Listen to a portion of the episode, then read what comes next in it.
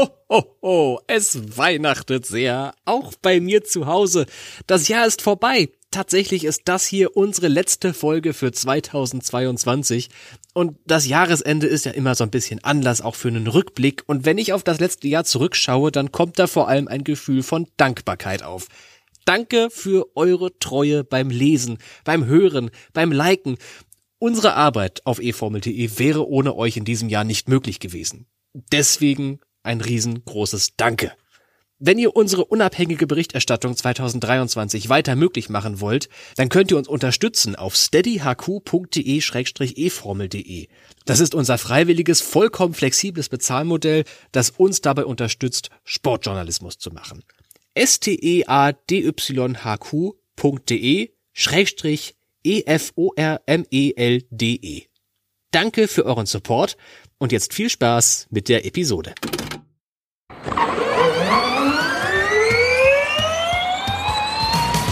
Grüße, Freunde des Rennsports. Herzlich willkommen im E-Pod von eFormel.de, dem Insider-Podcast aus der Welt des elektrischen Motorsports.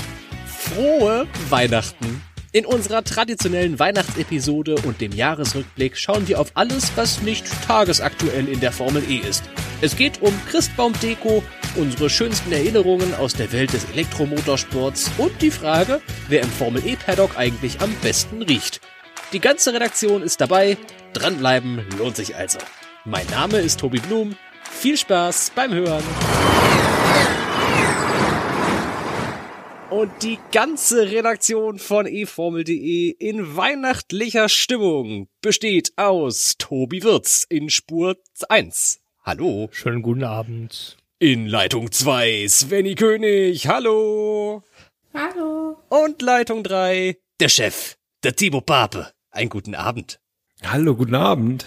Timo, bist du auch so vorweihnachtlich gestimmt und hast schon zu Hause alles dekoriert und eigentlich muss jetzt nur noch das Christkind kommen bei dir? Oder wie sieht das aus? Ja, total. Ich weiß auch nicht, was dieses Jahr los ist. Also nach den letzten Jahren, da hat man irgendwie nie so richtig in Weihnachtsstimmung gefunden und dieses Jahr ist alles anders. Äh, ich weiß nicht, die Wohnung ist geschmückt, es ist gefühlt, ist seit fünf Wochen irgendwie Adventszeit und wird dann auch Zeit, dass es jetzt bald mal soweit ist und das Christkind kommt. Seit fünf Wochen Adventszeit ist eigentlich schon ein hervorragender Titel für diese Episode. und es hat noch nicht mal zwei Minuten gedauert. Ist das nicht schön? Svenny, was ist dein Lieblingsdekoratives Element in deiner Wohnung momentan? Ach, Herr Jimini. Viele. Viele. du bist eine kleine Dekomaus, kann das sein? Äh, ja, ja, ähm, auch immer irgendwelche DIY-Projekte am Start, aber ich glaube zurzeit tatsächlich der Weihnachtsbaum. Ja, Weihnachtsbaum, Ganz oh, wie klassisch. schön. Oh, Ja. ja, einen großen, einen kleinen? Naja, also ja, du hast ja unsere Deckenhöhe ähm, Wohnzimmer gesehen, oder ihr habt sie alle gesehen, als, sie, als ihr da wart. Ähm, die ist jetzt im Erker nicht so super hoch. Also dementsprechend würde ich sagen, der Baum ist kleiner als ich. Okay, gut. Also sehr klein. So kann man es auch sagen. Ich habe nämlich schon gerade befürchtet, äh, für die HörerInnen, die nicht beim Redaktionstreffen von eFormel.de dabei, dabei waren vor ein paar Wochen. Äh, wir warten ein Redaktionstreffen äh, bei Svenny zu Hause. Es war ein entzückendes Wochenende. Und ich hatte schon Angst, dass ihr diesen Tannenbaum ganz nach oben schleppen musstet. Denn ihr wohnt ja, wie viele Stufen waren das? 98 Stufen über Nürnberg oder sowas? Ja, ja, wir haben ihn auch hochgetragen.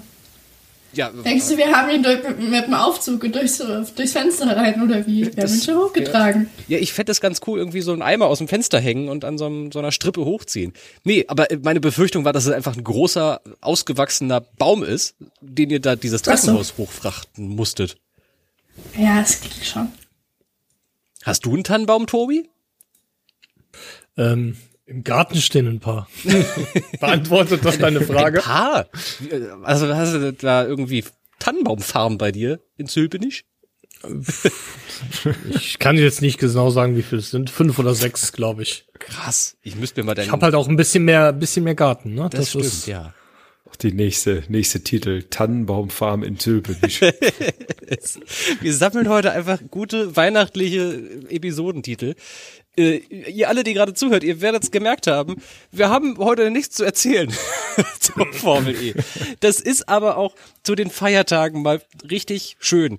Ich habe schon seit langem irgendwie auf dem Zettel mal so eine Laber-Episode zu machen. Und wir werden uns selbstverständlich heute über Motorsport unterhalten, keine Frage. Aber wer jetzt hier heute was Tagesaktuelles erwartet, der wird bitter enttäuscht werden. Am 23., 24. Dezember, wann auch immer diese Folge live gehen wird, wird jetzt vier Tage vorab aufgezeichnet. Also so viel Verzögerung ist da jetzt doch nicht. Aber da passiert ja auch nichts, Timo. Irgendwie in Sachen Nachrichten ist nach den Valencia-Testfahrten jetzt so ein bisschen, ja, der Winterschlaf setzt ein. Wie immer jedes Jahr eigentlich, oder? Ja, also wie, wie erwartet. Es ist natürlich noch viel Nachlese jetzt zu den Testfahrten, also Analysen, ähm, auch natürlich bei uns auf der Website, äh, wo wir nochmal das ganze Review passieren lassen. Heute ging eine Fotostrecke live.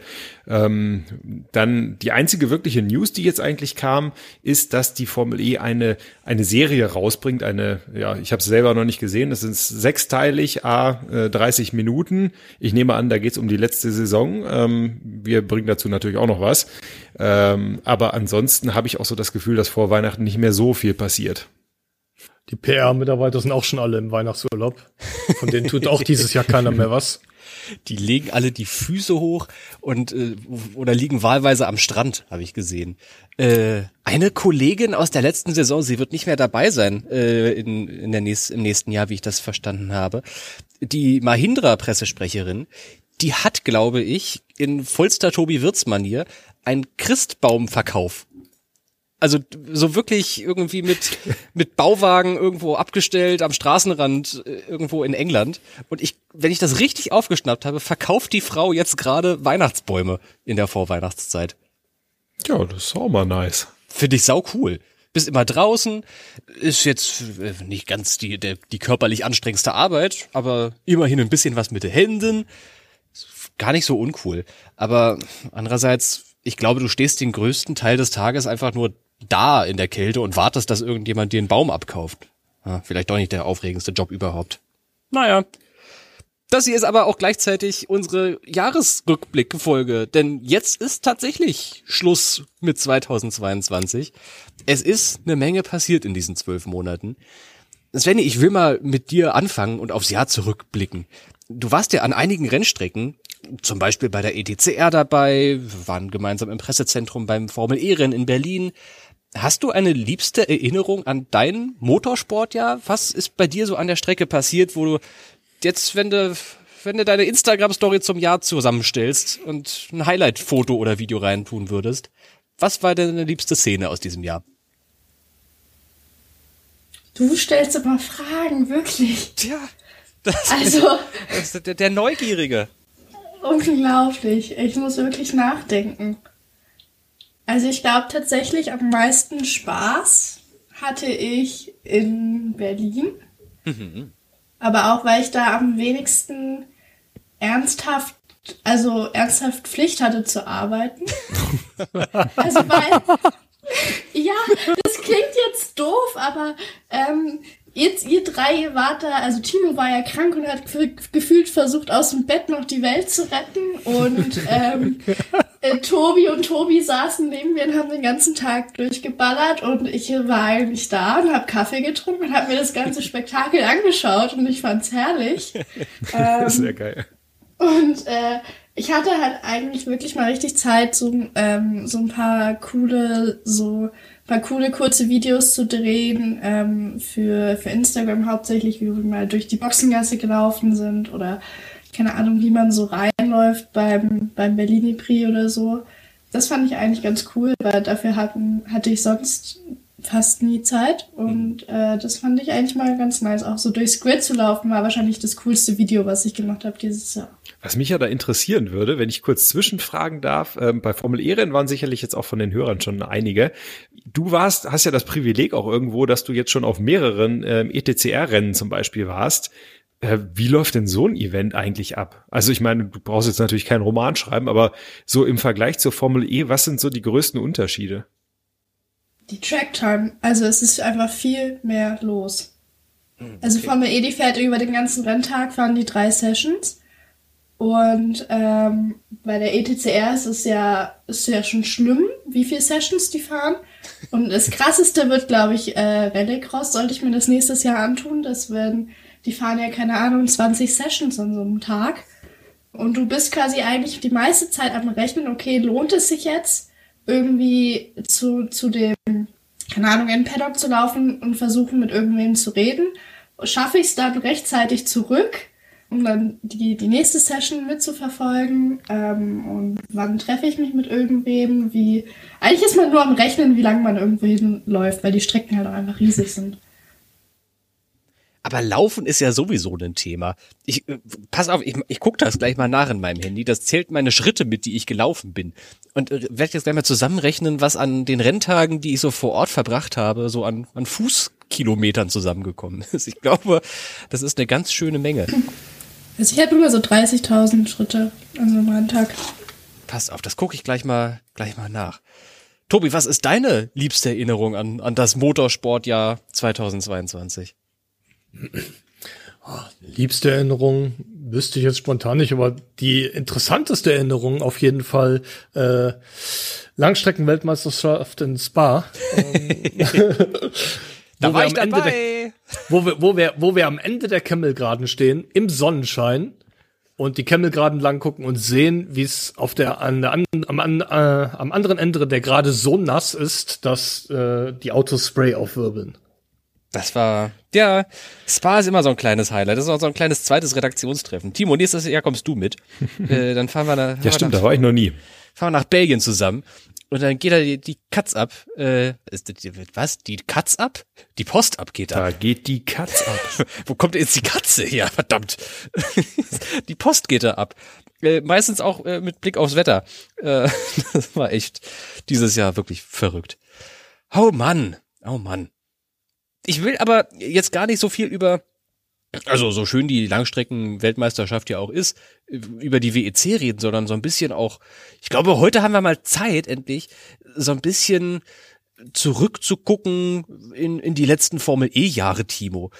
Wenn wir zwei irgendwie unterwegs sind, dann kugelt sich die Unterhaltung relativ schnell in so eine Richtung von, ach, weißt du doch damals. Früher. damals, als wir noch jung waren.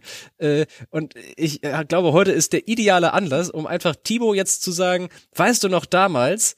Und äh, ihn einfach mal zu erzählen, erzählen zu lassen. Manchmal grätscht Tobi doch so ein bisschen rein, das ist jetzt meine Mission und Vision für den nächsten Teil. was äh, ja, äh, ja, was da so gleich passiert. Ich würde gerne zuerst dich, Timo, mal erzählen lassen zum Thema China Racing im Lauf der Jahre. Das habe ich mir auf meinen Zettel geschrieben. Äh, China Racing im Laufe der Jahre. Mal gucken, was dir dazu einfällt. Was ist deine, das, wann ist dir China Racing das erste Mal über den Weg gelaufen? Äh, das ist eine gute Frage. Oh, jetzt komme ich aber wirklich ins, ins, Plaudern dann.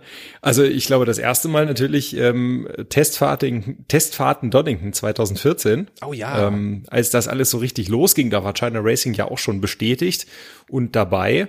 Äh, von daher, da habe ich zum ersten Mal von denen gehört. Äh, man wusste zwar in dem Moment natürlich noch nicht, wer da so hintersteckt, kannte jetzt auch noch nicht wirklich das Teampersonal und so, aber äh, aus dem Team ist ja dann ja äh, einiges hervorgegangen in den Folgejahren. Also allein in der ersten Saison, wenn ich mich dran erinnere, ähm, wir hatten die ersten Rennen mit dieser ähm, durchaus auch ganz coolen roten Lackierung, als es wirklich noch TCR Team China Racing hieß. Ähm, und dann ging es ab dem, jetzt muss ich kurz überlegen, es war, glaube ich, der Long Beach. Nee, doch, Nee. Ja, ich bin mir nie Doch, so Long sicher. Beach war's. Ich hatte das mit Tobi neulich und ich, ich weiß nicht, ob es Long Beach oder Miami war, wo die diese Lackierung ja, ich, drauf kam. Ich glaube, es war Long Beach. Ich glaube, das war genau das Rennen, ähm, in dem Piquet auch, glaube ich, seinen ersten Saisonsieg und seinen ersten Formel E-Sieg gefeiert hat, irgendwie 30 Jahre nach seinem Vater an gleicher Stelle. Ähm, deswegen war es, glaube ich, Long Beach. Und dann sind sie ja bis Saisonende in dieser großartigen Grau, äh, wie nennt man die andere Farbe? Jensen Button Farbe angetreten ist. Also dieses zwischen Gelb und Neongelb. Neongelb irgendwas. Ähm, und in der Livery ist er dann ja auch äh, Meister geworden in London später. Das Foto hängt tatsächlich gerade hinter mir hier an der Wand im eFormel.de Headquarter sozusagen. Hier gibt's eine schöne Wand mit äh, ikonischen Formel E-Fotos aus den letzten Jahren. Unter anderem ist eben ein kleines davon von diesem Rennen in London, ähm, als Piquet dann auch noch den grünen Helm anhatte. Jetzt komme ich wirklich ins Schwätzen. Ja. Piquet hat sich, glaube ich, doch nach diesem Rennen nicht nur den Helm irgendwie verewigt, sondern, sorry, ich habe gerade, dass du jetzt aufgehört hast zu erzählen, kam ein bisschen überraschend für mich. Gerade so ein Lebkuchen noch am Essen. Nee, ich habe tatsächlich eine Mandarine mir aufgemacht und mampfe gerade Mandarine. Das- Dann kann ich ja kurz Stichwort Lebkuchen, dann kau erstmal aus. Ja, Äh, danke, danke. Sinnloses Formel E-Wissen. Die E-Formel.de Redaktion hat vor zwei Wochen Lebkuchen selbst gebacken. Wir waren in Nürnberg, wie wir vorhin schon erwähnt haben, bei Svenja zu Gast und ähm, hatten tatsächlich äh, mal nicht Kartfahren oder solche Sachen geplant, sondern eben einen Lebkuchen-Workshop. Ähm, haben da so mäßig bis mittelgut abgeschnitten. Äh, meine Lebkuchen Ja, wurden am. Ende sogar hergenommen als so sollte man es eben nicht machen. Äh, Dabei Aber waren lecker die so waren schön und mit so viel Herz zugerichtet. zugerichtet, ja. Zugerichtet. Ja, ja. Äh, zu, zubereitet, meinte ich, und hergerichtet. Vor allem an der Optik müssen wir doch arbeiten, Freunde. Aber es Also unsere sahen Geschmack. wirklich am unappetitlichsten aus von allen. Ach, Quatsch, jetzt erzählst du wieder Stuss, Svenny. Ich fand die schön, die kam von Herzen. Und ich habe immer noch Ja, zwei Lebküchlein hier zu Hause, glaube ich. Ich habe die letzten jetzt gerade gegessen. Ähm, aber vielleicht, um nochmal den Bogen zu äh, China Racing zu schlagen, die wurden ja dann zu NIO, einfach um die Geschichte mal rund zu machen jetzt.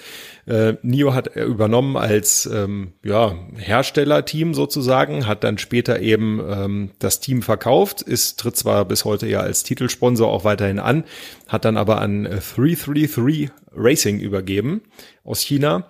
Das ist ja die Geschichte der, des Teams an sich, ähm, viele interne Strukturwechsel und so weiter. Aber wo sich der Kreis jetzt wieder schließen könnte ähm, zum Start der Gen 3 ist äh, womöglich, äh, dass man vielleicht wieder zu alten guten Leistungen zurückfindet. Die Testfahrten sagen jetzt zwar noch nicht so wirklich was aus, aber ich denke mal, die haben mit Dan Ticktum und Sergio ähm, Sete Kamera auf jeden Fall zwei gute Fahrer, die, die das Potenzial auf jeden Fall rausholen werden. Ähm, alle sind mehr wahrscheinlich auf einem Startlevel, als es zum Ende der Gen 2 Ära der Fall war. Von daher könnte ich mir vorstellen, dass ähm, Neo 333 äh, vielleicht an alte Erfolge anknüpfen kann und zumindest mal wieder irgendwie vorne reinfahren wird. Seid ihr denn jetzt eigentlich einig? Wann gab's die neue Lackierung in Saison 1? Gab's sie in Miami oder gab's sie danach in Long Beach? Nee, wir sind uns nicht einig, aber du klingst so wissenschaftlich. Movi hat safe gegoogelt. Ja, jeden du hast Fall. gerade wieder nachgeguckt. Ja. Ja, Ich hab, ich, ich muss zugeben, ich habe tatsächlich äh, nachgeguckt und in Miami waren die Autos noch rot, gelb und in Long Beach dann nicht mehr. Aber ich glaube, ab Miami hießen sie dann anders. Ich glaube, die hießen vorher nur China Racing. Ab Miami in rotem China Racing Look, aber schon mit Next EV als Sponsor drauf und ab dem nächsten Rennen, weil, weiß ich nicht, die Farbe noch nicht da war oder so. In Long Beach waren sie dann Neongrau. Auch eine schöne Farbe eigentlich. Ich habe mal, hab mal ein Rennen kommentiert, ein Sim-Racing-Event, wo äh, ein Team sich auch Neongrau genannt hatte. Die neongrauen Tourenrennschnecken hießen die. War ein DTM-Event. Das war Süß. ein, ein Name, den ich nicht müde geworden bin zu erwähnen in dieser Übertragung, weil ich den so großartig fand. Äh, schönen Gruß. Oh Mann, ey.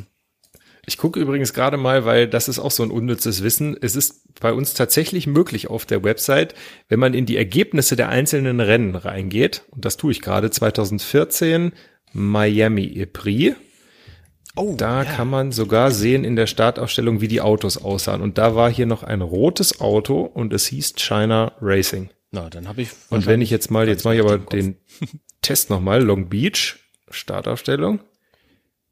Ja, da ist es tatsächlich jetzt das graue Auto mit Next EV TCR. Also Team China Racing blieb ja auch im Namen äh, bestehen. Ja. Ja.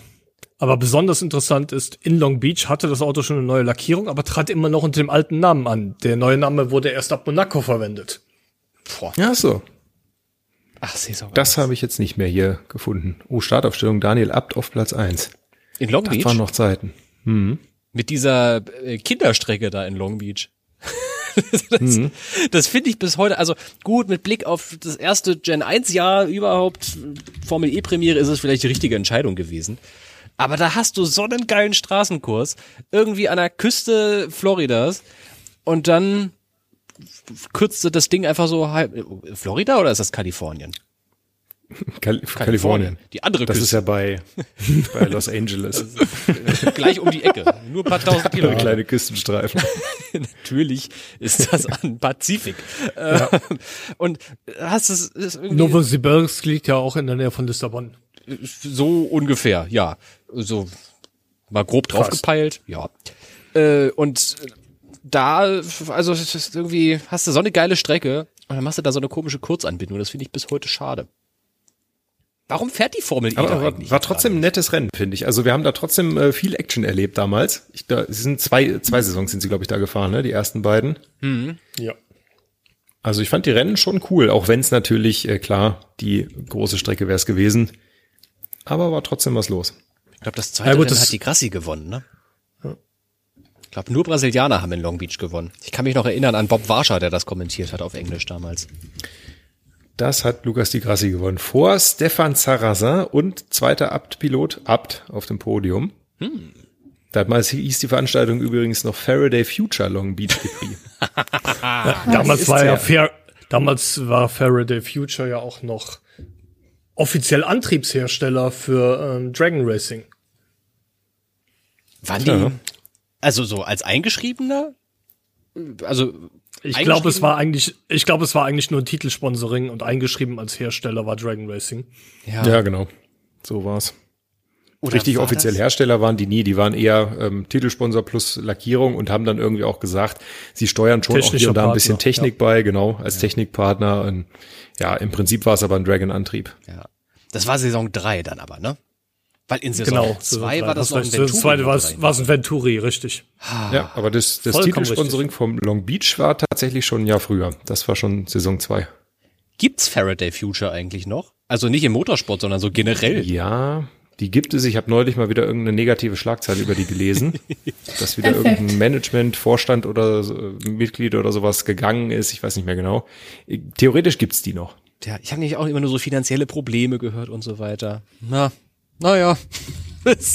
Mal gucken, wo die Reise für die hingeht. Svenny, was war eigentlich dein erstes Formel E-Team, was du da mal, von dem du jemals gehört hast? Wie bist du eigentlich zur Formel E gekommen? Boah, wilde Geschichte. Also auf jeden Fall deutlich nach euch. Ich glaube, also ähm, ich hatte, das müsste so Saison 2, 3 gewesen sein.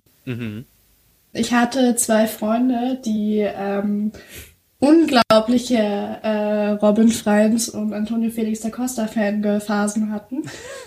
Nachvollziehbar. Möchte ich hier zu Protokoll geben. Nachvollziehbar. Ja, und natürlich vollkommen nachvollziehbar. Und äh, ja, ich weiß auch nicht, irgendwie haben wir dann angefangen, immer ähm, am Sonntag so uns, das war noch richtig oldschool, uns über Skype zusammenzuschalten. Dann hat jeder auf seinem Laptop das Formel E-Rennen geschaut oder das DTM-Rennen oder was auch immer da halt gerade lief.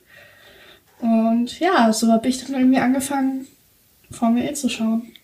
Richtig oldschool über Skype. Da werden sich doch Tobi Wirz die Nackenhaare hochstellen.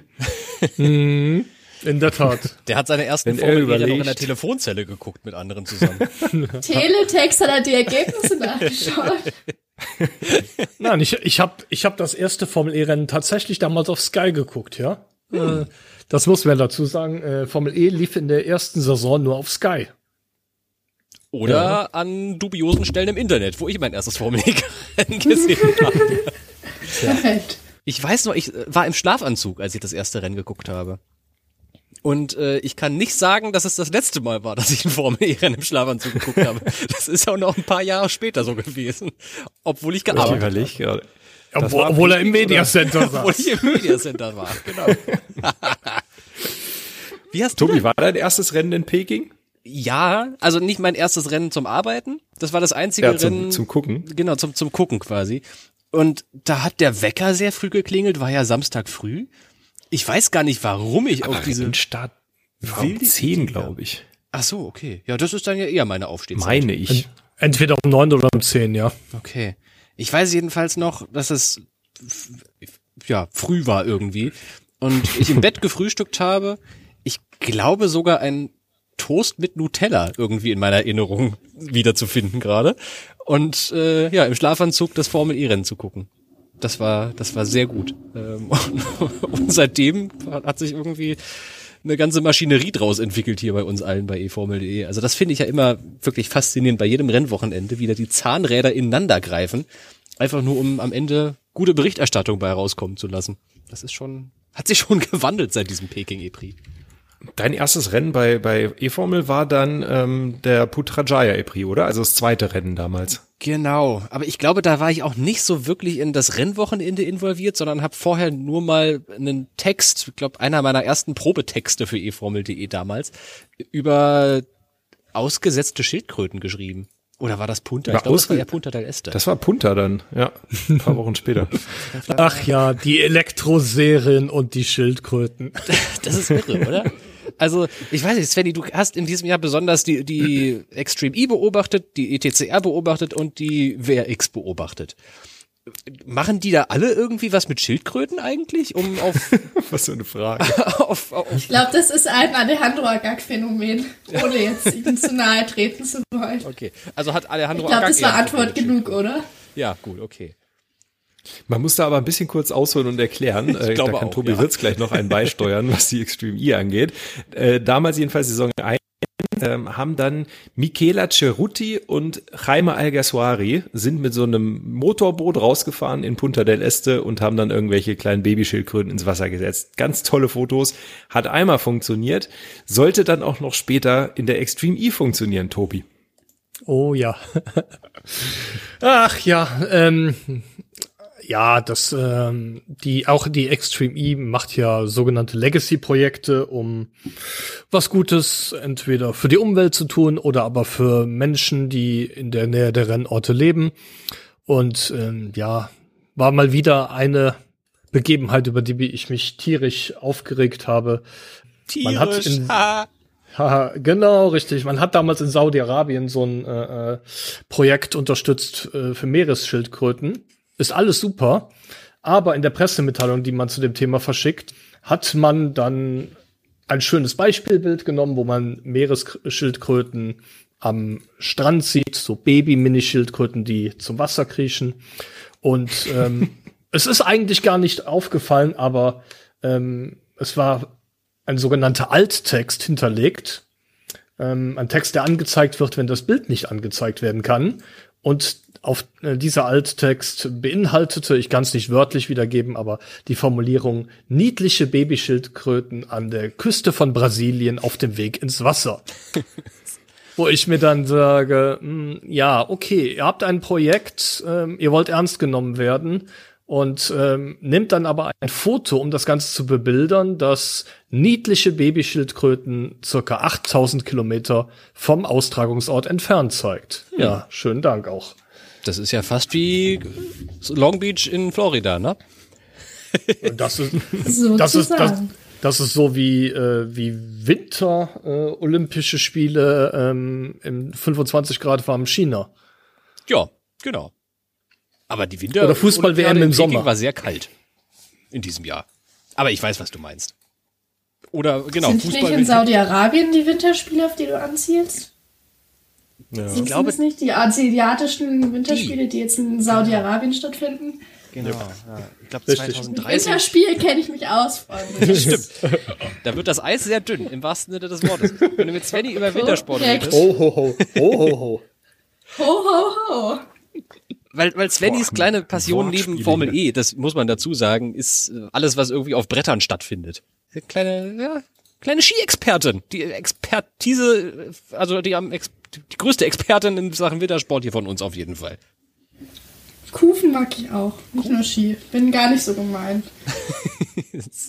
Aber da muss ich ja gleich wieder ans äh, wieder eine alte Anekdote aus der Formel E, das Ice Race. Oh ja. Könnt ihr euch daran erinnern? Als äh, irgendwie, Ins, wo war das? In, Zell am See? In Zell am See, genau.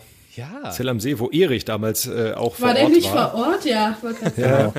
Dan, wo Daniel ab mit den Spikes gefahren ist. Genau, schön auf dem äh, Gen 1 äh, Abtfahrzeug dann die Spike-Räder. Das ging ab. Und dann äh, haben sie nicht irgendwie einen Skifahrer haben sie doch auch gezogen, oder? Genau. Stimmt. Svenny weiß bestimmt noch, wer das war damals, von damals. Ich hab's, ich überlege gerade, aber ich weiß es leider echt nicht mehr. Okay. Und da fällt mir direkt nächste, der nächste Winterstand ein. Ich weiß nicht, ob ihr das gesehen habt, ähm, auch von Abt organisiert, als sie mal irgendwie bei der Sendung mit der Maus oder irgendwie sowas Oh, mit einem Extreme E-Auto so eine, so eine Skipiste runter sind, noch eine Bobbahn oder was das war, ich weiß nicht mehr. Äh, Bobbahn in äh, äh, Winterberg? Wenn es bei der Maus war, ist Winterberg sehr naheliegend. Ich glaube, die sind da die Eisarena äh, in Winterberg runtergeheizt. Mit Extrem am Lenker und dann hat die eine große orangene Maus die schwarz-weiß karierte Flagge gewunken am Ende. Stimmt. Und ich glaube, er hat auch verloren sein Rennen. Gegen. Ja, knapp. War das nicht gegen Bobfahrer? Ja, ja. Stimmt, Ja, das ist ja nicht die Bobbahn runter, sondern nur die Zufahrtswege. Ja, der ist, genau, der ist parallel, diese, diese Straße dann, parallel zur Bobbahn gefahren. und ich glaube, Ja, da war die Maus außer, außer Rand und Band. ich weiß gar nicht, wer da, war das, ist da Francesco Friedrich runtergefahren mit seinem Anschieber? Irgendeiner? Durchaus möglich, ja. Ah, das muss ich, das, das, Svenny, kannst du das mal kurz nachgucken? Irgendwie Extrem Bobbahn rausfinden, wer da die, die Bobbahn runtergeheizt. Da- Also Tobi der- hat der. Der Skifahrer in Zell am See war Bene Meyer. hm, das ist ja auch ein guter Kumpel von, von Daniel Abt. Ja. Vielleicht seit dieser Nico Aktion. Walter war es tatsächlich. Ich, ich glaube, so kam es zustande. Nico Walter Nico Walter war das, okay. ist auch so ein Bobfahrer. Nicht ganz so bekannt wie der Francesco, aber auch gut. Paul Kretz war sein Anschieber. Hm, okay. Wo steht's in der Thüringer Allgemeine? Meine Güte. Wahnsinn. Ich dachte, du sagst jetzt Das E-Formel. spricht dafür, dass es in Oberhof war. Aber okay. Kann auch sein. Ich habe jetzt einfach Also nur, das, das google ich jetzt noch weiter. Ich bin noch nicht fertig hier. ja, ich habe einfach nur die erste Bobbahn, die mir gerade eingefallen ist, genannt und ja, gut, man könnte auch Königssee oder sowas, kennt keine Ahnung. Ich, du bist Aber da die es war in Expertin. Winterberg. Es war in Winterberg. War in Winterberg, okay, gut. Das war auch so eine Sache mit di- dieser Sendung mit der Maus. Ich glaube, das war die Geburtstagsfolge, weil die Maus irgendwie 80 Ja, wurde genau. oder so. Ähm, Vielleicht nicht ganz. Und ich habe wirklich mit einer großen Leidenschaft da verfolgt, wie ich glaube Kai Pflaume durch diese Sendung geführt hat und einfach nur auf den Ekström gewartet. Ich glaube, das war der allerletzte Stunt, der da vollzogen wurde in dieser Sendung. Und ich habe einfach Kinderfernsehen geguckt den ganzen Abend lang, bis dann Matthias Ekström irgendwann kam mit seinem Extreme E-Auto. Übrigens, äh, Ice Race, das GP Ice Race, findet auch in diesem Jahr wieder statt und ich habe im Kopf, dass Porsche da mitmachen wird mit dem Gen 3 Auto dieses Jahr. Ach, da habe ich noch nichts von gehört. Vielleicht liege ich da auch komplett falsch, aber irgendwas, äh, ich, ich glaube, irgendwas Formel E-mäßiges passiert beim GP Ice Race dieses Jahr. Ich weiß nur noch Okay. nicht was. Beziehungsweise, äh, ist es dieses Jahr oder nächstes Jahr? Müsste, glaube ich, im Februar oder sowas sein. 27. Ja, bis Fall 29. 2020. Januar. Ah, okay. Nah dran am Februar auf jeden Fall. Und dann gibt's natürlich, äh, um noch hier die dritte Eisaktion hinzuzufügen, Lukas de Grassi damals auf dem Gletscher in Grönland. Oh ja. Wahrscheinlich einer Ist auch eines, eines, eines der meistgeklickten Videos des offiziellen Formel E-Channels. war auch eine coole Aktion. Also bildstark auf jeden Fall. Hat, glaube ich, Mega. mehr. Ich fand vor allem auch den Hintergrund irgendwie äh, witzig. Da gab es doch auch später dann so eine Reportage dazu, wie die das gemacht haben und wie die einfach wirklich an einem Helikopter dann irgendwie dieses Formel-E-Auto versucht haben, auf die Eisscholle zu heben. Ja. Das war schon äh, echt abenteuerlich. Also da hätte auch viel schief gehen können. Wenn das Ding mal abrutscht, dann liegt das einfach irgendwo im, im Polarmeer. Wobei ich glaube, das war doch die erste Idee, das auf so einer Eisscholle zu machen. Und die haben sie, glaube ich, hinten angestellt und das stattdessen auf dem Gletscher gemacht.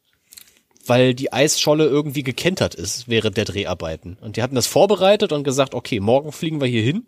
Und dann war es aber 10 Grad wärmer und dann mussten sie auf den Gletscher ausweichen. Ja, kann sein. Auf jeden Fall hatten sie dieses Formel-E-Auto am Heli hängen. Ja. Und dieses, an dieses Bild erinnere ich mich. Das fand ich schon ganz schön crazy. Hängt das auch bei dir an der Wand? Nee, das hängt hier nicht. Okay. Dreh mich mal um. Nein. Saß der die Grassi im Auto, während das Ding am Heli hing? Das fände ich wirklich gut. Ich, glaube nicht. Ah, okay, gut. ich weiß auf jeden Fall, der hatte noch diesen, diesen Robo-Race-Helm auf. Was war das? Also das ist, glaube ich, geht als der größten Fails der Formel E-Historie in die Geschichtsbücher ein. Senden da sehr öffentlichkeitswirksam einen Fahrer auf den Gletscher und er trägt einen Robo-Race-Helm. Und was ist jetzt aus Robo-Race geworden, Tobi? Nicht viel, ne? Äh, man hat auf jeden Fall schon lange nichts mehr gehört. Die äh, Beta-Saison ist ja gelaufen, aber Nö, seitdem nichts mehr. Hm. Und es wird auch nichts kommuniziert. Fänden wir das also eigentlich gut, wenn es Roborace geben würde? Also, mal an dich, an dich gefragt, Svenny. Roborace wäre die nächste E-Serie, die irgendwie auf deinem äh, Teller liegen würde. Ist Roborace noch Motorsport? Mhm, ja, das kommt halt auch an. Die wollten doch das jetzt so machen. Ich habe es jetzt schon länger nicht mehr verfolgt, weil ich es irgendwie bis jetzt als noch sehr ja. weit weg von Realität abgetan habe. Aber so, also die wollten doch, dass, dass der Fahrer erst so zwei, drei Runden fährt und dann fährt diese Maschine selber weiter, ne? Das wäre für mich schon noch Motorsport, weil dann kannst du ja auch als Fahrer noch einen Unterschied machen. Okay, ja. Weil man auch wieder dann sich die Frage stellt müsste, ob jetzt dann tatsächlich nicht der Motorsport wäre, die Software so gut zu trainieren, dass sie die Runde möglichst schnell fahren kann. Genau, weil das war ja, das war ja, soweit ich weiß, anfänglich die Idee, dass die menschliche Komponente bei RoboRace die Programmiererinnen und Programmierer sind, die den Code schreiben für das Auto. Die wahren Stars. Die ja. wahren Stars, genau. Sind jetzt plötzlich die Programmierer. Ich erinnere mich noch an unsere ersten Texte damals dazu. Ja. Ja, aber ich fand, ähm, wenn wir uns mal zurückerinnern an Buenos Aires zum Beispiel, als dann tatsächlich mal zwei RoboRace-Autos auf die Strecke gingen beim Formel E-Event und äh, dann der eine dagegen den, äh, gegen diese Brunnenschikane da mhm. gedonnert ist ähm, hat natürlich nicht so funktioniert, aber ich fand das sehr cool eigentlich, jetzt unabhängig von dem Unfall, so ein Programm eben im Rahmen der Formel E zu testen, weil das war durchaus interessant äh, für Zuschauer auch zu verfolgen, sowohl vor Ort als auch jetzt irgendwie an den Bildschirmen.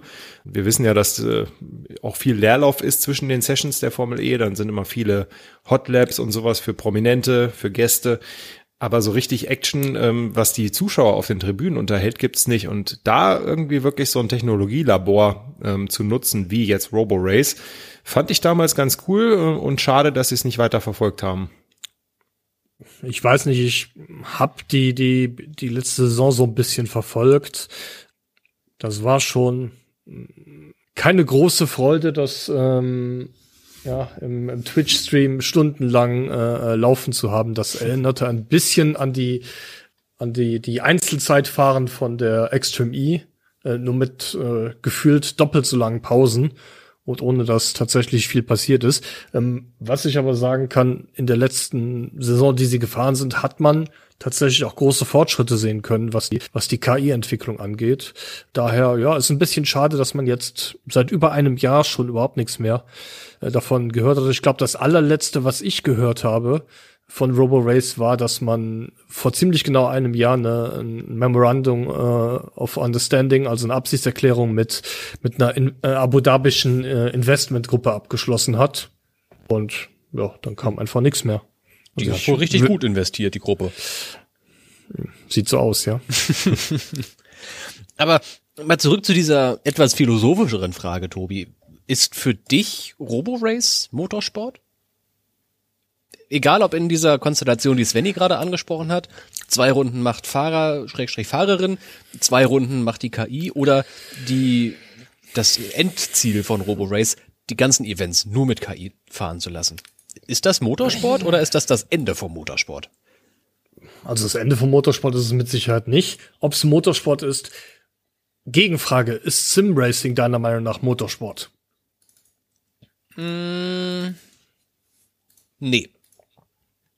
Dann ähm, kann man auch nicht sagen, dass Roborace Motorsport ist. Also das ist für mich tatsächlich noch eine eine Stufe weniger Motorsport als Simracing.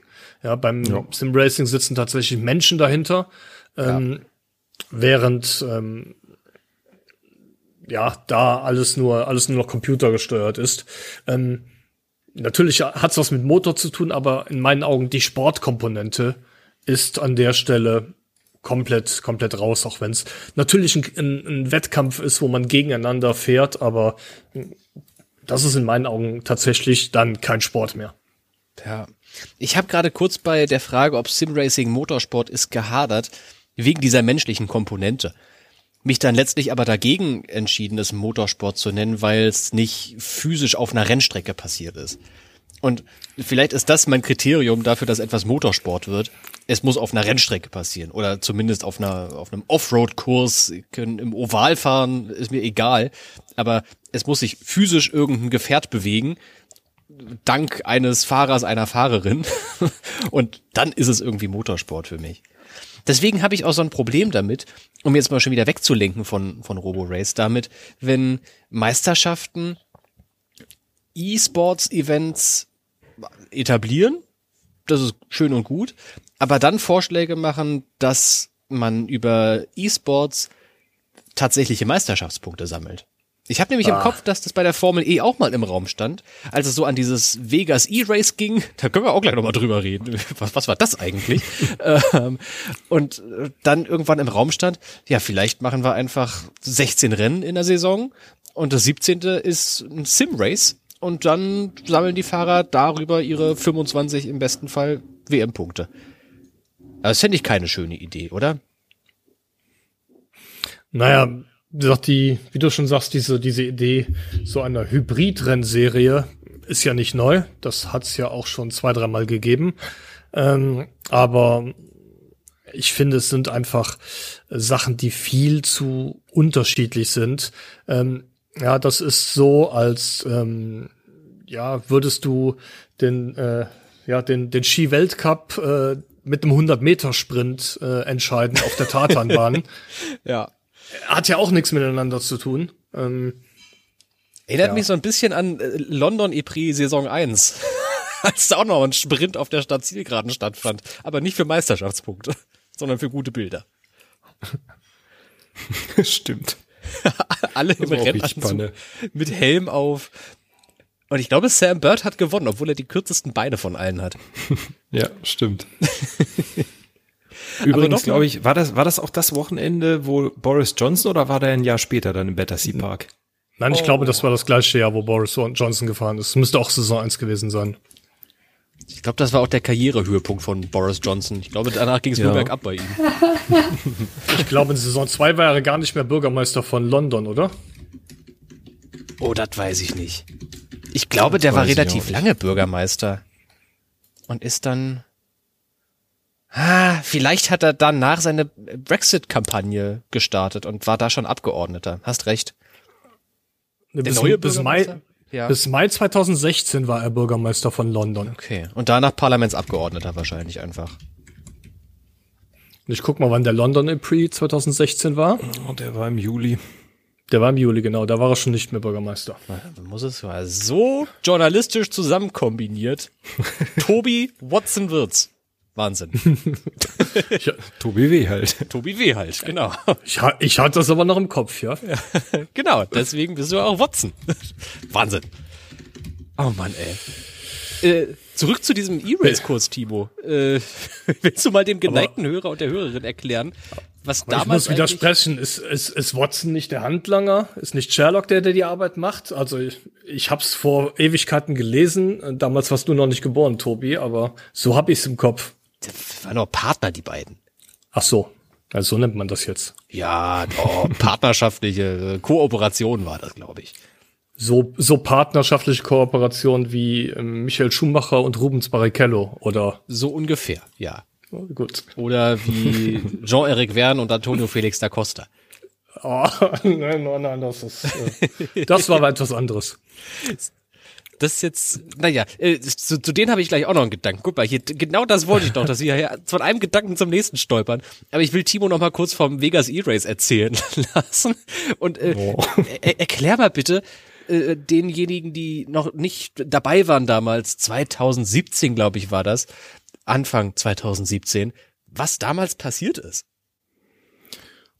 Also äh, vielleicht zwei Sätze zum Hintergrund. Es gab ja früher diese ähm, die E-Races immer bei jedem Formel E-Rennen. Also da hatten Fans die Möglichkeit im E-Village, das inzwischen übrigens auch nicht mehr so heißt ab der nächsten Saison.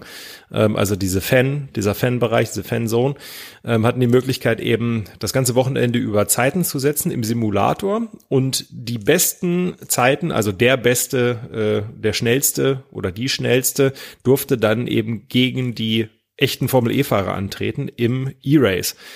Das heißt, alle Fahrer gegen einen Fan.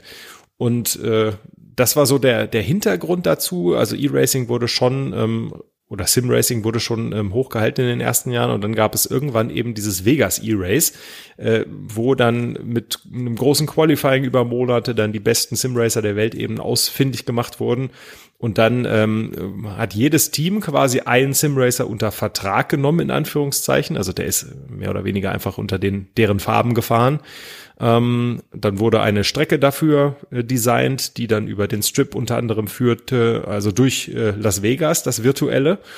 Und ja, dann fand dieses Event statt mit horrenden Preisgeldern. Ich glaube, äh, nicht, weiß jemand noch die genaue Zahl, wie viel es war?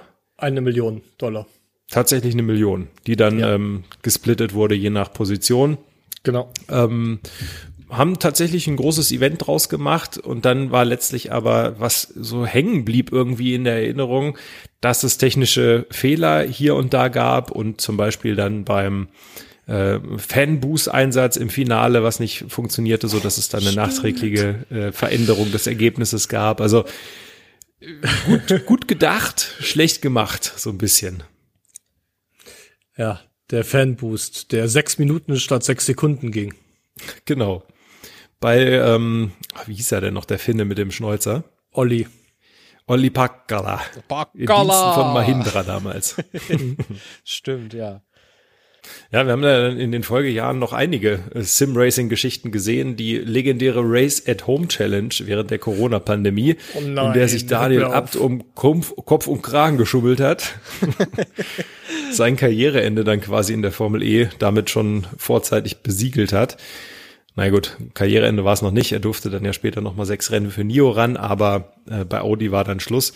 Also es gab so einige Kapitel. Äh, für mich persönlich hat nichts davon so richtig überzeugt. Ähm, war nett, dass es irgendwelche Aktivitäten gab während Corona, aber so richtig Spaß gemacht hat mir das alles nicht. Ja, ich war bei der Race at Home Challenge so enttäuscht, dass das dort Flop wurde. Weißt du, ich hatte richtig Hoffnung. Ich hab, kann mich noch erinnern, ich habe da einen Kommentar zugeschrieben, bevor das losging, und gesagt, die Formel E hat sich einmal in die Nesseln gesetzt und beim zweiten Mal verkackt. Und dabei aber so viel gelernt. Ich glaube, wenn die die Race at Home Challenge jetzt vernünftig aufziehen, dann wird das was. Dann könnte sich tatsächlich so ein zweiter, so eine E-Sport-Säule bei der Formel E etablieren. Und die haben dann auch einen Gaming-Verantwortlichen eingestellt und einen Chief of irgendwas, einen Chief of Staff. und, äh, Titel vergeben können sie gut. Ja, ja. und dann kam da aber echt nix bei rum bei dieser Race at Home Challenge, außer dass Daniel Abt seinen Job verloren hat. ähm, das war ein Griff ins Klo und ich fürchte, es war ein Griff so tief ins Klo, dass sie die Hand jetzt da nicht mehr rauskriegen. Und ich glaube, vor allem auch in der Sim-Racing Community ist die Formel E nach ihren drei, vier verpatzten Aktionen langsam aber sicher unten durch.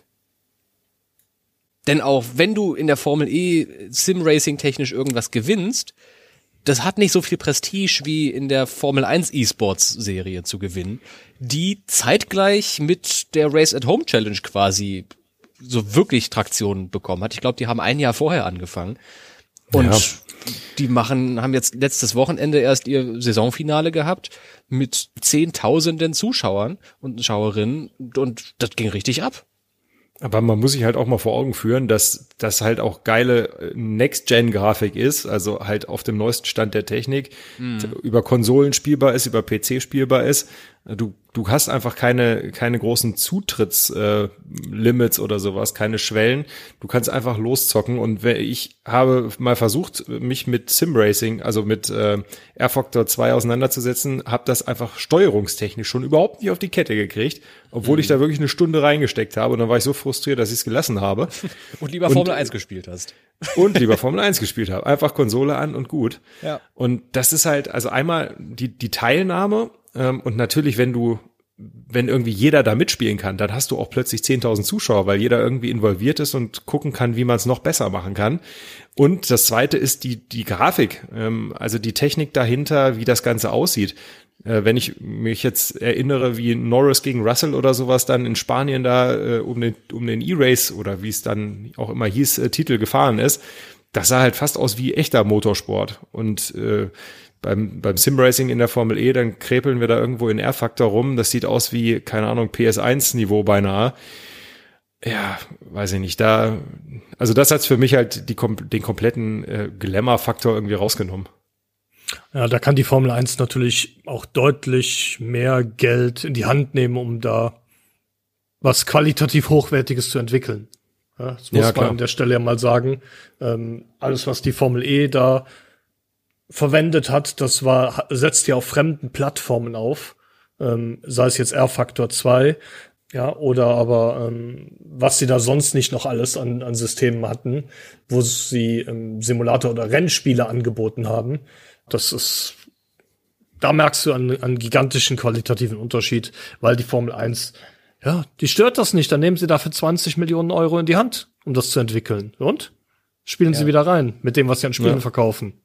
Locker. Ja, klar. Und äh, dann hast du im Vergleich die Formel E, die irgendwie hin und wieder mal in den vergangenen Jahren irgendwie ein, ein Mobile Game rausgebracht hat.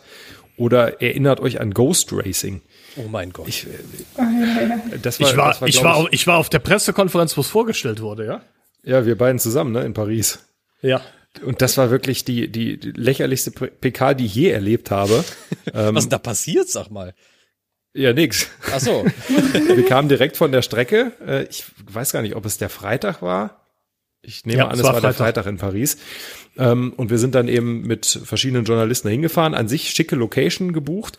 Dann kamen wir da an und äh, dann haben eben, ja, drei, vier Entwickler dann eben dieses Spiel vorgestellt, äh, was aber, ja, mäßig beeindruckend war an sich schon. Und dann war das irgendwie nach fünf Minuten vorbeigefühlt und es, es gab nicht mal Getränke, also es gab nicht mal Wasser. Wir kamen dahin von der Strecke und äh, dann habe ich irgendwie dann mich durch, durch diese ganze Villa, diesen äh, französischen Prunkbau gefragt, um eine Flasche Wasser zu kriegen. Und dann sind wir irgendwie wieder abgezischt. Also das hatte so null Mehrwert. Und äh, ja, schade irgendwie im Nachhinein auch, dass sich dieses Spiel halt so überhaupt nicht äh, durchgesetzt hat. Also einfach null Relevanz hatte. Das wurde ja auch von der Formel E selbst nie irgendwo mal wieder erwähnt. Ich weiß nicht, ob es das gut, gibt im App Store. Das, ich wollte sagen, das ist äh, bei der Formel E aber nichts Neues. Erinnert euch doch nur mal an äh, Formula E High Voltage. Und da bin ich aber glücklich, um, dass das um vergessen mal, ist. Um mal, um mal wieder einen Flop anzusprechen, den die Formel E gebracht hat. Das war die, das war die Live-Sendung während des Rennens, wo man irgendwelchen Influencern dabei zugeguckt hat, wie sie sich das Rennen angucken. ja. Natürlich britische Influencer. Äh, selbstverständlich.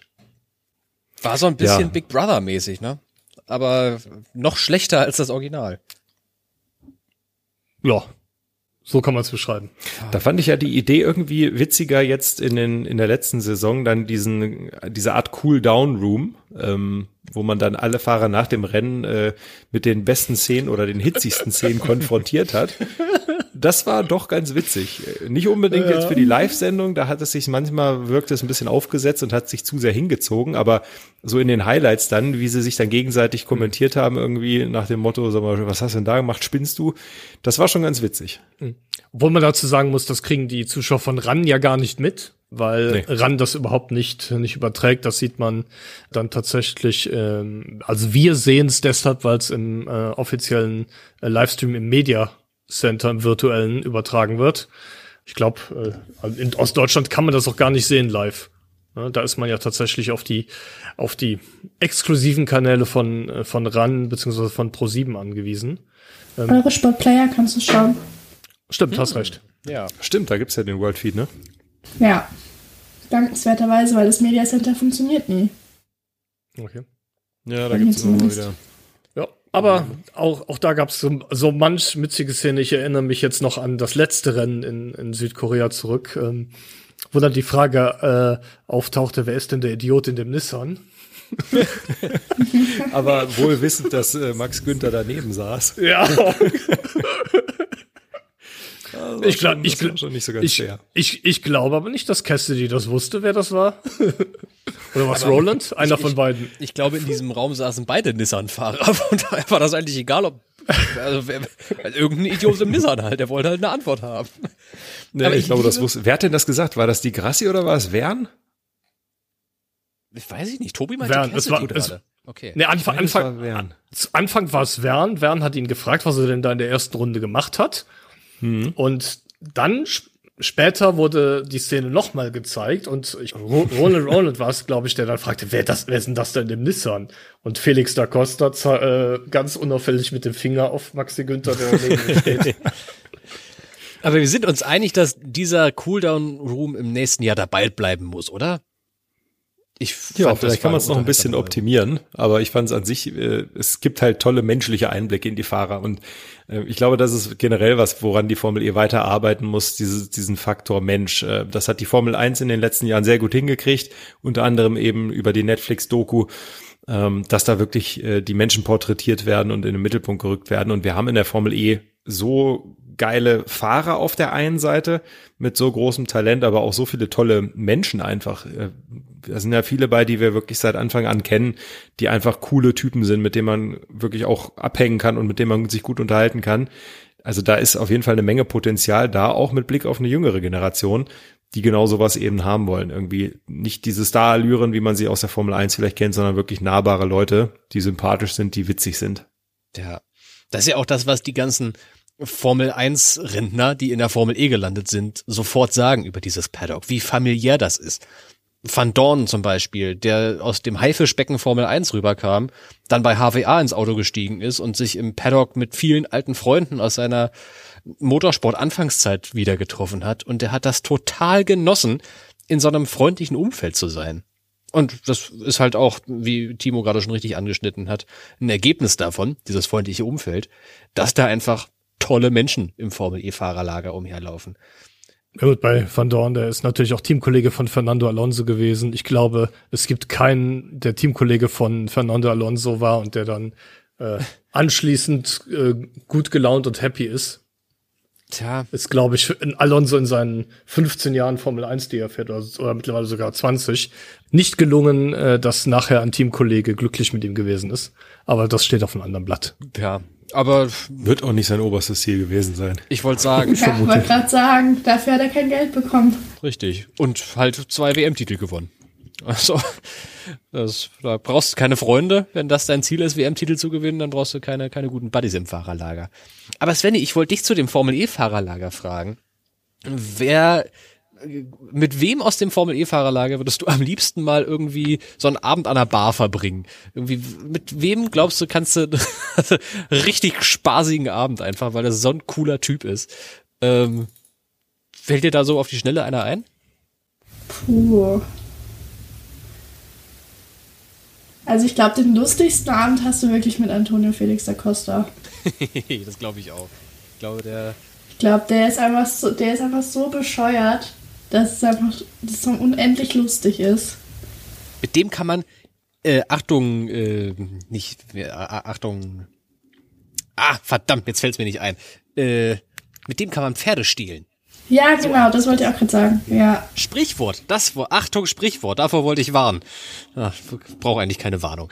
Äh, Aber mit, das ist so, ein- so einer, der hat's richtig, der hat's faustdick hinter den Ohren, der Da Costa, glaube ich. Ich glaube guck auch. auch mal gerade hier so durch das aktuelle Fahrerfeld. Also ich glaube, da wäre ich auch bei, bei Felix da Costa. Es gibt schon so ein paar, es kommt natürlich auf das Ziel des Abends an, ne? Wenn ich jetzt mich über die Zukunft unterhalten will. Dann Die Grassi. Die Grassi, Grassi. exakt.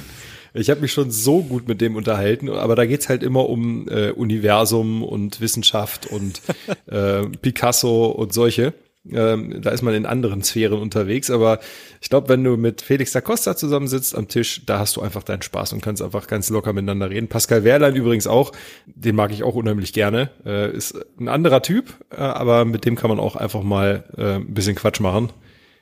Aber sonst, äh, ja, René Rast ist auf jeden Fall auch noch ein, ein sehr angenehmer Zeitgenosse. Mit dem saßen wir vor zwei Jahren beim, beim letzten Audi-Auftritt da, ähm, saßen wir bei dem in Brooklyn äh, im Hotel und haben mit ihm Pommes gegessen. Also er war der Einzige, der Pommes bestellt hat, alle anderen haben was Gesünderes gehabt. Das ist auch ganz geil. Geil.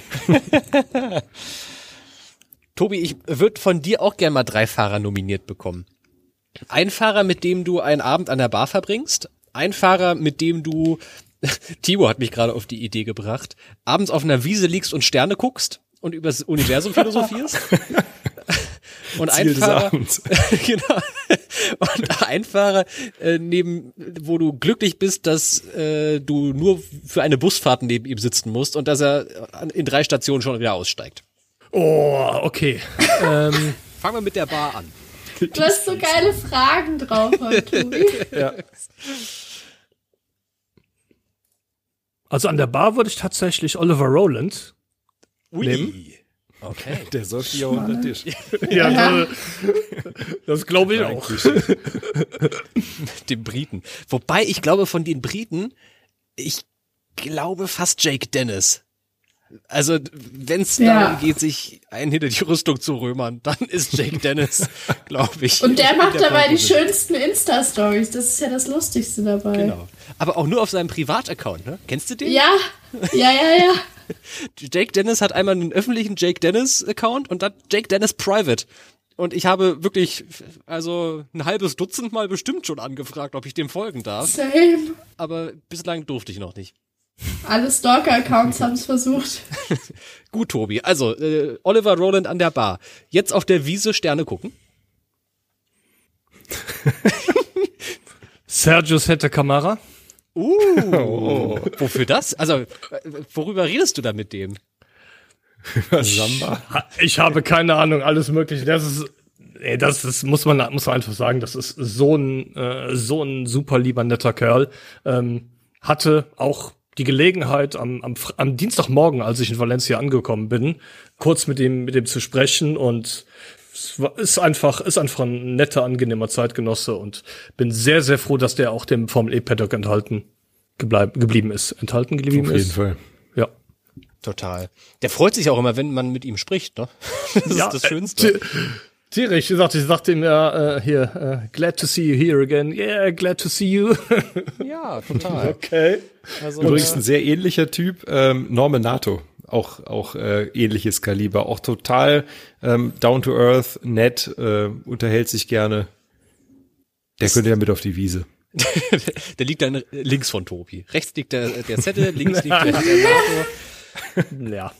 Von mir aus unter- okay. Unterhaltet ihr drei euch darüber, neben wem ihr am wenigsten gern im Bus sitzen wollen würdet? Das ist gemein, die Frage. Ich kann dich jetzt ist nicht gemein. fragen, welche Fra welchen Fahrer aus der Formel E magst du nicht? Ich tendiere an der Stelle aber tatsächlich zu Sam Bird. Uh, okay. Ehrlich?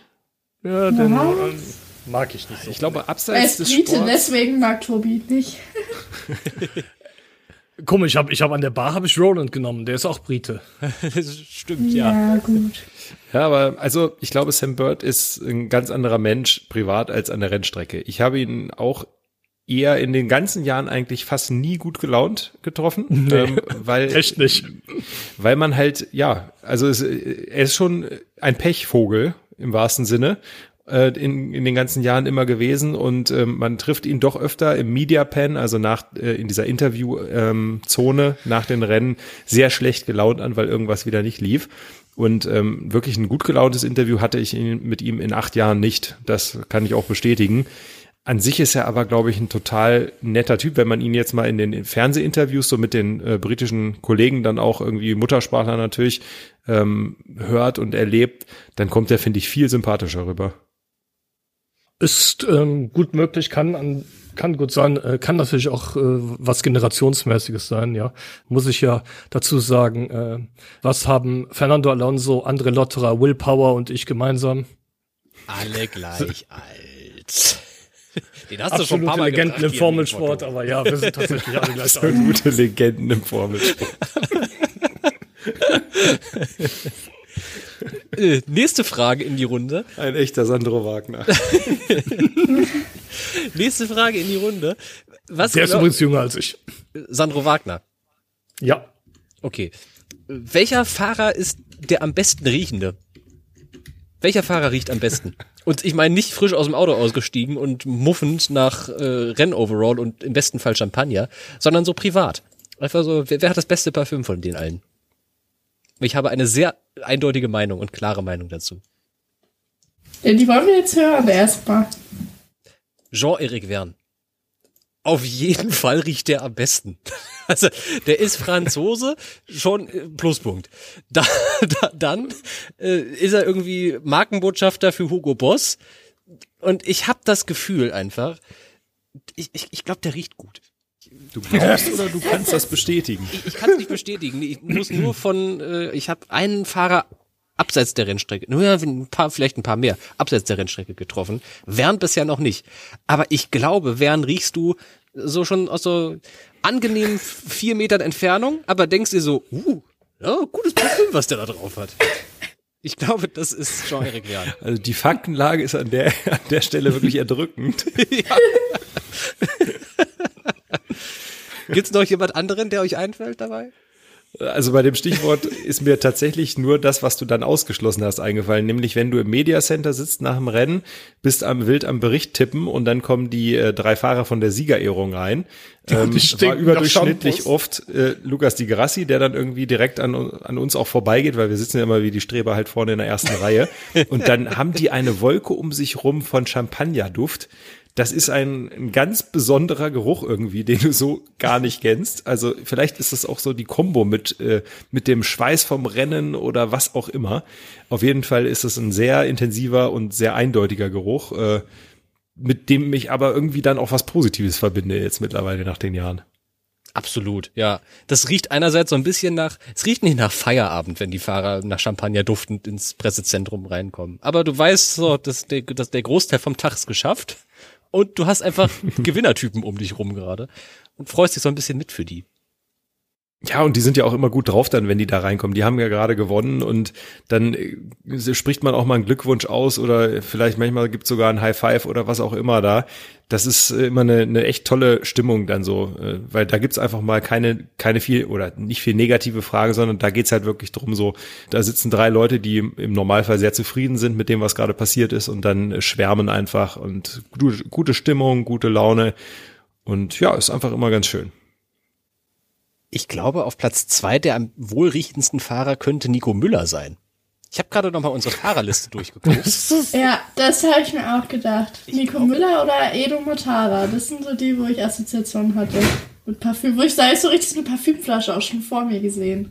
Ja, so welche, welche, ja, der hat safe auch so eine, so eine Bar Parfüm zur. Was du mit deiner Whisky-Bar hast, hat der bestimmt mit so Parfüm. Was für ein Bild malst du hier von Timo? Ja, Welches ja Bild mal ich von Jack Dennis ist die spannendere Frage. aber ich glaube, ja, ich glaube, Jake Dennis hat ein gutes Parfüm, aber immer so, so, so, ein, so ein Schnuff zu viel. Das ist immer so, einmal zu viel zu auf die Flasche gedrückt. Ja, einmal zu viel auf die Flasche gedrückt. Ein bisschen zu süß ist sein Parfüm, glaube ich. oh Gott. So, und jetzt, jetzt beschreib noch mal bitte das Parfüm von Olli Rowland das, das ist was für Tobi. Der kennt, sich, kennt, der kennt sich doch von der Bar mit ihm. ich glaube ganz also ehrlich. Also ich, ich, ich, ja. ich muss tatsächlich zugeben, ich habe darüber in meinem ganzen Leben weder einmal nachgedacht noch äh, in irgendeiner Form darauf geachtet. Ich kann das in keinster Weise beurteilen. Das, das mit dem Champagner ist mir auch schon mal aufgefallen, ja, in der Tat, aber das ist auch das Einzige in dem Zusammenhang. Also da seid ihr eher die Experten, da halte ich mich gerne raus. Ich glaube, Oliver Rowland benutzt einfach gar kein Parfüm. Ich glaube, der, ja, der, der ist selbst ein Typ, der hat keins. Ja. ja, aber das ist auch vollkommen okay. Also brauchst ja kein Parfüm, kannst du einfach nur Deo unter den Arm irgendwie machen und ist auch vollkommen fein. Und ich glaube, Roland ist so einer, der einfach nur ein bisschen Deo nach der Dusche unter den Arm sprüht und dann in den Tag startet äh, und sich gar keine Gedanken darüber macht, wie er riecht. Ähm, ist wahrscheinlich sowieso egal, denn bei den Rollins zu Hause läuft jetzt seit diesem Jahr noch ein kleines Kind rum. Äh, ich glaube, da riecht sowieso alles nach allerlei Düften äh, und keiner davon ist angenehm.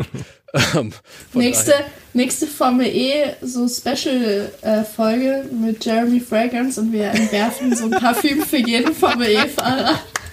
Ja, das fände ich richtig gut. Oh, wir sollten, wobei, naja, ich finde Jeremy Fragrance ist ein, ein, bisschen ein problematischer Typ. Aber ja, voll. unterhaltsam ist es ja. Ja, was der macht. Ja. Also ich habe gerade überlegt, wie wir diese, diese Sprungmarke im E-Port eigentlich nennen. Eine Nacht mit Sette Kamara? Und dann müssen wir noch irgendwas zu Düften finden. Aber da, da fällt Ja, mir schon aber ich ein. muss, ich muss sagen, dein Konzept geht auf jeden Fall auf. Du wirfst irgendwelche Happen mal hin, irgendwelche Stichwörter und es entwickeln sich lebhafte Diskussionen. Ich find's großartig. Ja. Ein Fahrer, ich habe gerade mal hier auf meinen äh, Notzettel geguckt, wo ich will jetzt hier gar kein Notthema ansprechen, aber da steht äh, auch noch Charles Pic drauf, einfach so als Narbe. Und ich glaube, das ist auch einer, der ganz gut riechen kann. Ich glaube, gleiches Argument wie beim Wern vorhin, der ist Franzose, ist kein Hugo Boss Markenbotschafter, aber ich glaube, Charles Pic, ich glaube, der weiß auch, wie man riecht. Das, was ist aus dem eigentlich geworden? Der ist so, hat er nicht ein, ein LKW-Unternehmen oder so inzwischen? Hat er nicht das Formel 2 Team von Dams gekauft? Ja, genau. Stimmt. Ja, der war Ein Besitzer. LKW-Unternehmen. Ja, gut, die haben auch Das, LKW. äh, ich wollte sagen, es ist, äh, ist jetzt nicht grundsätzlich falsch, ja, aber Das war jetzt nicht despektierlich gegenüber der Formel 2 Autos von Dams gemeint. Das sind ja keine LKW. Aber ich habe im Kopf, dass er nicht nur Investor und Besitzer und Big Boss bei Dams ist, sondern auch ein Logistikunternehmen besitzt. nee, das besitzt sein Vater, aber ja. Sein Vater ist Generalimporteur für LKWs von Mercedes. Nee, nee, also vielleicht ist er das auch, aber ich glaube, Charles Pick, der importiert nicht, sondern der verteilt Aufträge. An Trucker, die dann durch Frankreich fahren. Das erinnert mich übrigens wieder an deinen, ich glaube, du hattest den mal gemacht, oder? Was machen eigentlich äh, XY-Fahrer heute? Und da waren dann so Geschichten drin wie Jano Trulli mit seinem äh, Weinberg Ja, genau. und äh, solche Geschichten. Oder äh, Jaime Alguersuari als DJ auf Ibiza. Stimmt, ja. Gibt schon so ein paar interessante Werdegänge. Ich habe gerade Übrigens, äh, wo wir auch gerade bei, äh, wir hatten ja vorhin auch das, das äh, Gespann, äh, Alguersuari und Ceruti, die hat ja mittlerweile auch eine ganz andere Rolle, Svenny. Ja, die ist die coolste Frau seit immer. Ähm, nein, Spaß. Ähm, Job aber Description, ist schon, coolste Frau seit schon, ja, die ist schon ziemlich cool. Äh, nee, die hat ähm, das Romeo Ferrari Team geleitet in der ETCR seit zwei Jahren jetzt. Das wäre erfolgreich, Ja, ja. wie ich meine, mit der, mit, ja, die Ausgangssituation von Romeo Ferrari betrachtend. Wie, wie war eigentlich, ich habe das ehrlich gesagt nicht beobachtet, wie ihr Umstieg von Fahrerin zu Teamchefin war. Wie waren die ersten Monate da für sie? Also ich habe das auch nicht mitbekommen, wie sie zu Romeo Ferrari gekommen ist. Ich bin auch ehrlicherweise nie dazu gekommen, sie zu fragen, weil als ich in Belgien habe ich sie kaum gesehen dieses Jahr. Ich weiß gar nicht warum, aber am Sachsenring war sie super im Stress, weil irgendwie, die sind eigentlich so drei Leute, die das immer organisieren. Sie als Teamchefin. Dann gibt's noch den PR-Typen, der auch im Fernsehen immer die lustigen Interviews gibt. Und dann gibt's noch, ähm, noch einen, der irgendwie so, was ist der, was wird der sein, Eventmanager oder sowas bei denen. Und die waren irgendwie beide bei irgendeinem so einem Rennen in Monza oder so an dem Wochenende, wo das Sachsenringen war. Und sie musste quasi für alle drei irgendwie arbeiten. Das heißt, sie hat quasi Interviewanfragen gemanagt und ähm, keine Ahnung, die, die den, wie heißt es, die Hospitality von denen noch mit betreut und so. Also die Frau hat alles gemacht. Deswegen, also wie sie tatsächlich zu Romeo Ferrari gekommen ist, weiß ich tatsächlich auch nicht. Okay. Aber was man so, finde ich, gesehen hat, ist, ähm, dass das Team einfach so eine, so eine ganz eigene Dynamik hat, auch so mit, mit Cupra und vor allem mit Hyundai verglichen.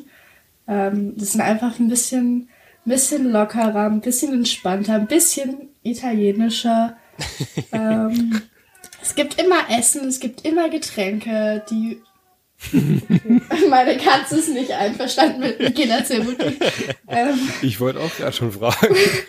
ähm, ja, aber es ist immer, immer unterhaltsam mit denen. Du kannst immer hingehen, dich mit denen unterhalten und die. Das ist herrlich. Sie, einfach sie weiter, gar ist. Bock. Ähm, Die Flora Ja. und Fauna in Nürnberg.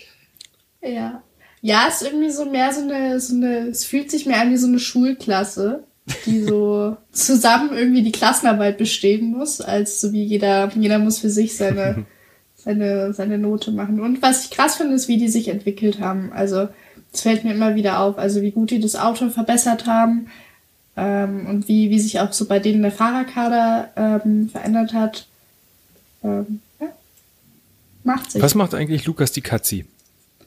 Ja, das wollte ich Der auch die ganze Zeit fragen. Der ist draußen. ähm, keine Ahnung, was der macht. Aber um die Frage zu beantworten, wie Michela äh, Cerutti oder Cerutti, ähm, wie die zu Romeo Ferraris kam, das kann ich euch sagen. Sie ist da nämlich 2010 schon für das Team gefahren, damals in einem Mercedes C63 AMG in der äh, Superstar Series für zwei Jahre und ist mit dem gleichen Team auch 2013 äh, eine Saison Formel 3 Euro Serie gefahren. Das, hast du jetzt aber nachgeguckt. Das habe ich tatsächlich nachgeguckt, aber Okay, das heißt, die, äh, die gute Frau ist dem Team schon, schon sehr, sehr lange verbunden und ja, ich denke, dass äh, das dann so zustande kam, nachdem sich dann doch vielleicht rausgestellt hat, dass das hinter dem Steuer vielleicht doch nicht unbedingt das Richtige für sie ist. Ich drück's mal so aus. Wie hieß die Serie? Superstar Challenge? Was ist das denn für eine Super, Kategorie? Superstar Series, ja.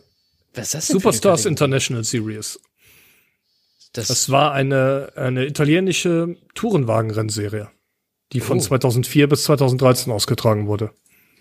also wie die DTM, nur auf Italienisch und unerfolgreich. Ja. Und ein bisschen, bisschen, bisschen, bisschen seriennäher als die Class One Boliden. Okay, gut.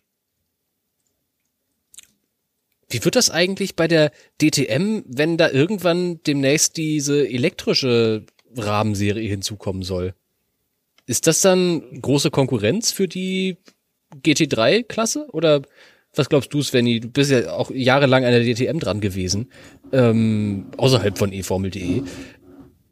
Ist das diese DTM Electric Konkurrenz für die GT3 DTM?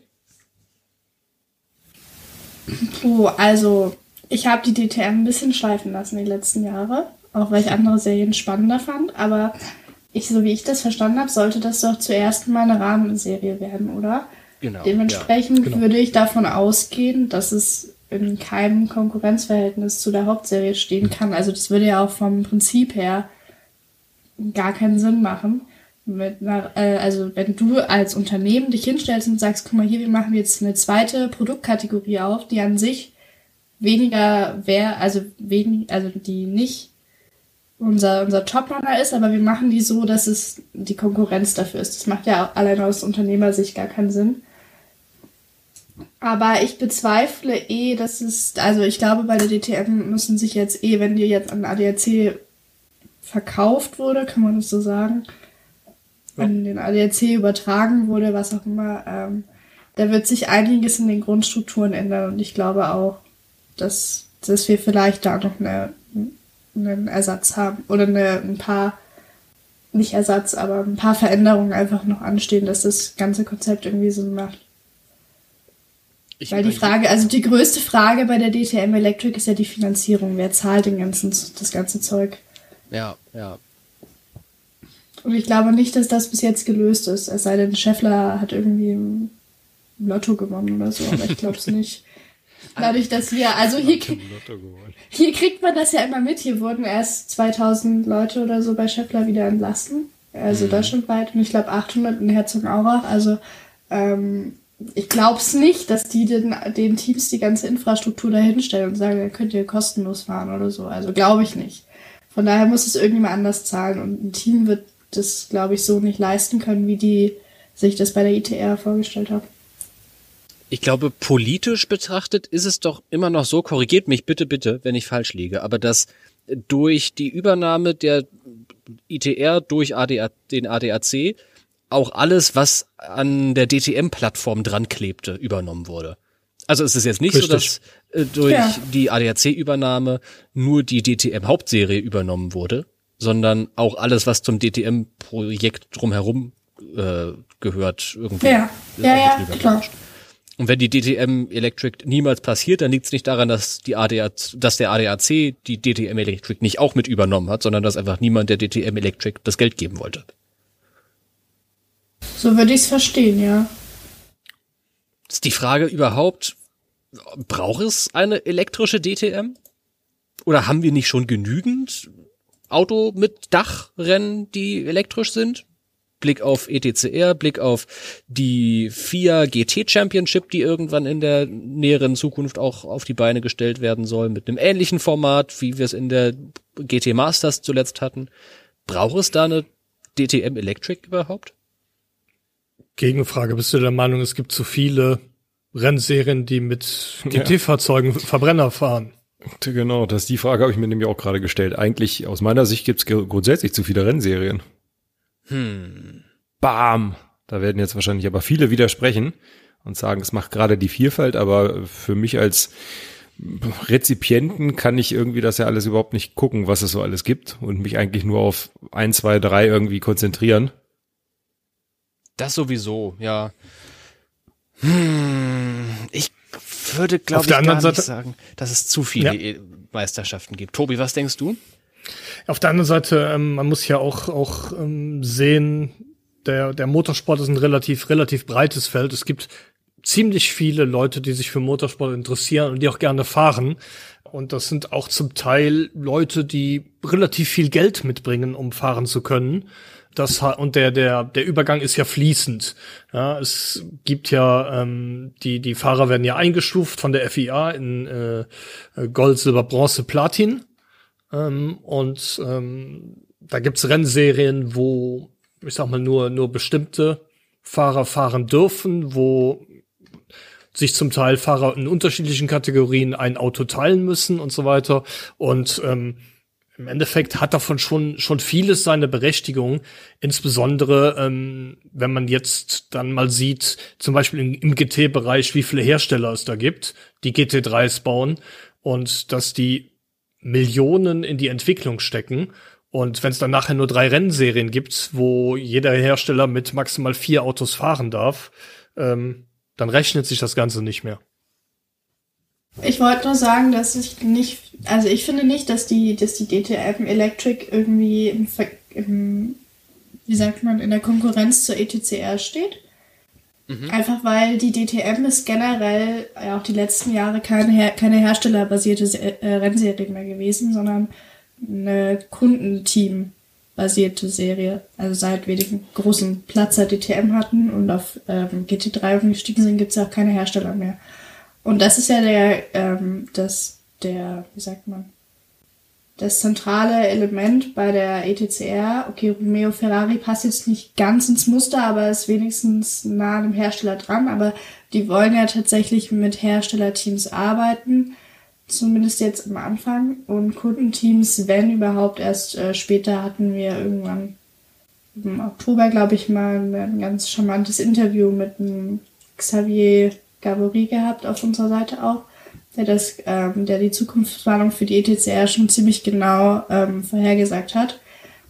Ähm, oder was sein Plan ist, was er machen möchte.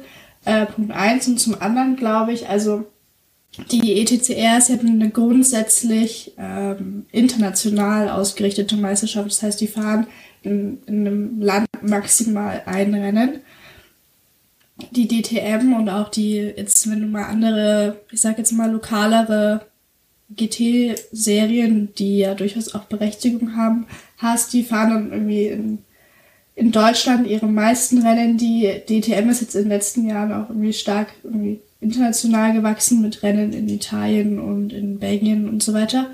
Aber an sich ist die ja schon eher eine lokale Serie, die sich auf ein, ein Land spezialisiert. Und deswegen glaube ich, dass, dass, du da einfach im Format auch oder in der ganzen, im ganzen Aufbau ähm, ziemlich große Unterschiede hast, die du, wo du da jetzt keine direkte Konkurrenz hast. Okay, ja. Weiß nicht, ob ihr das anders seht. Tobi Webel denkt sich bestimmt gerade schon, Alter, was labert die, aber. Nö, ähm, alles gut. Das ist mein Standpunkt dazu. Ich will noch mal Tibos Idee von gerade in den Raum werfen. Gibt es zu viele Meisterschaften, zu viele Rennserien, zu viele Motorsportkategorien oder gerade genau richtig viele? Tobi, fang du mal an. Hast du da einen Gedanken zu? Es ist, es ist nicht, nicht ganz so einfach, wie man ähm, auf den ersten Blick denken mag. Die Sache ist halt die, ähm, Motorsport ist ähm, an und für sich schon was relativ Exklusives.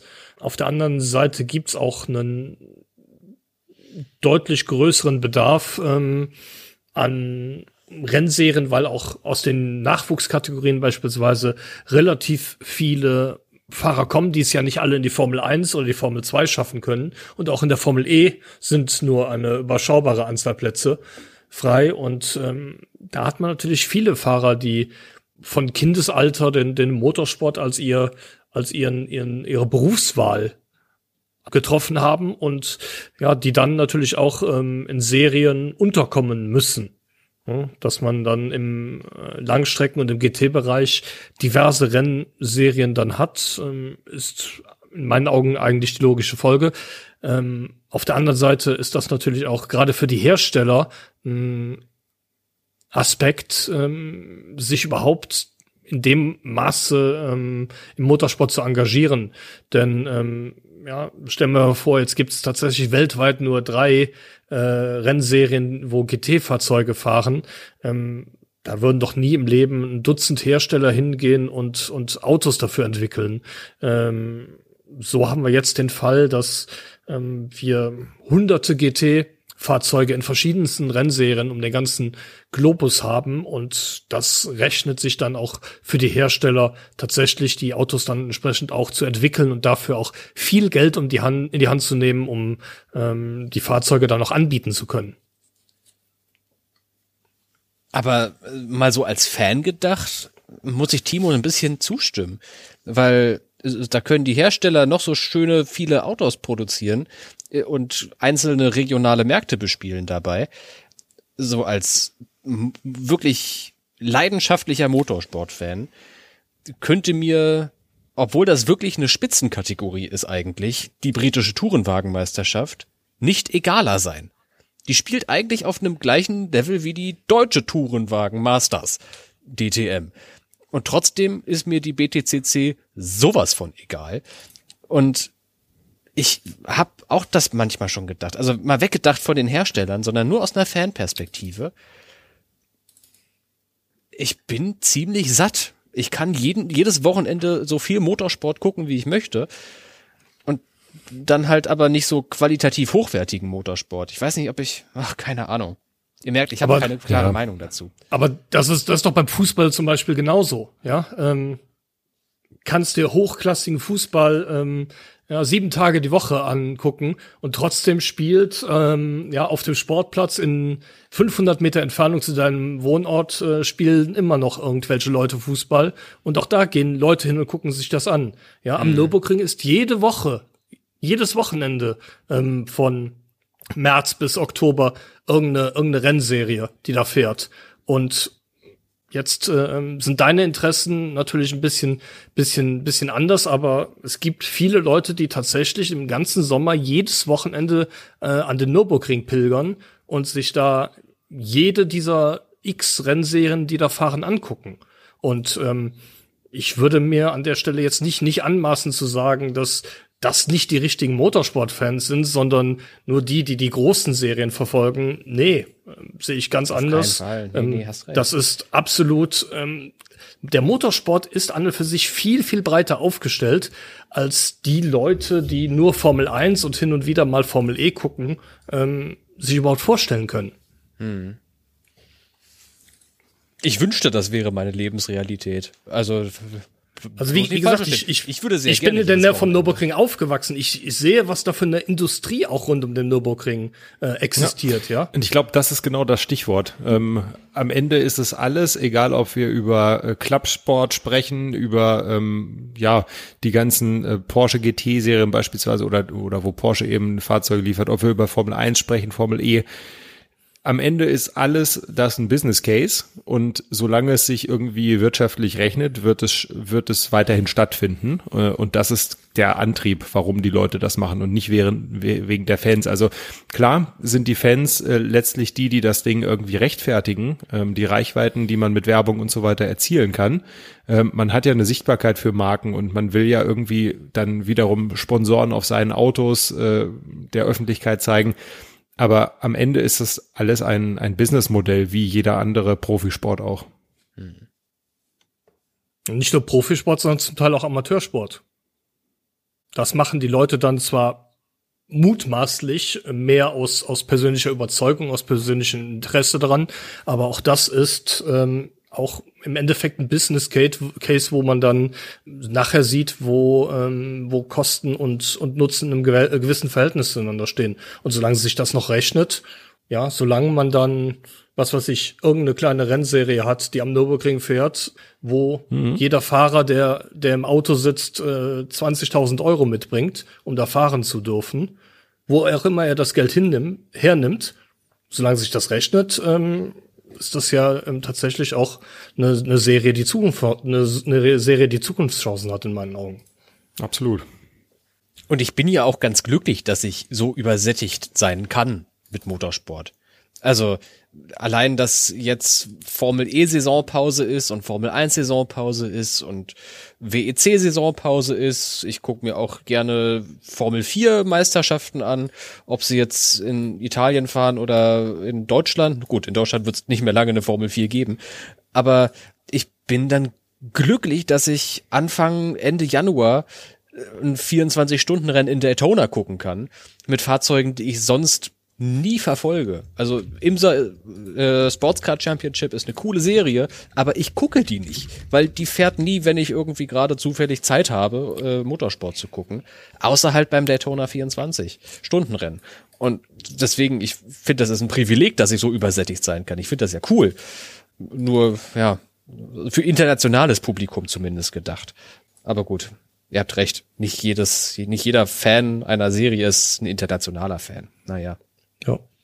Und vor allen Dingen sagt diese auch diese, diese, diese Übersättigung im internationalen Motorsport, das ist ja auch erst ein Phänomen, das in den letzten Jahren so aufgetreten ist.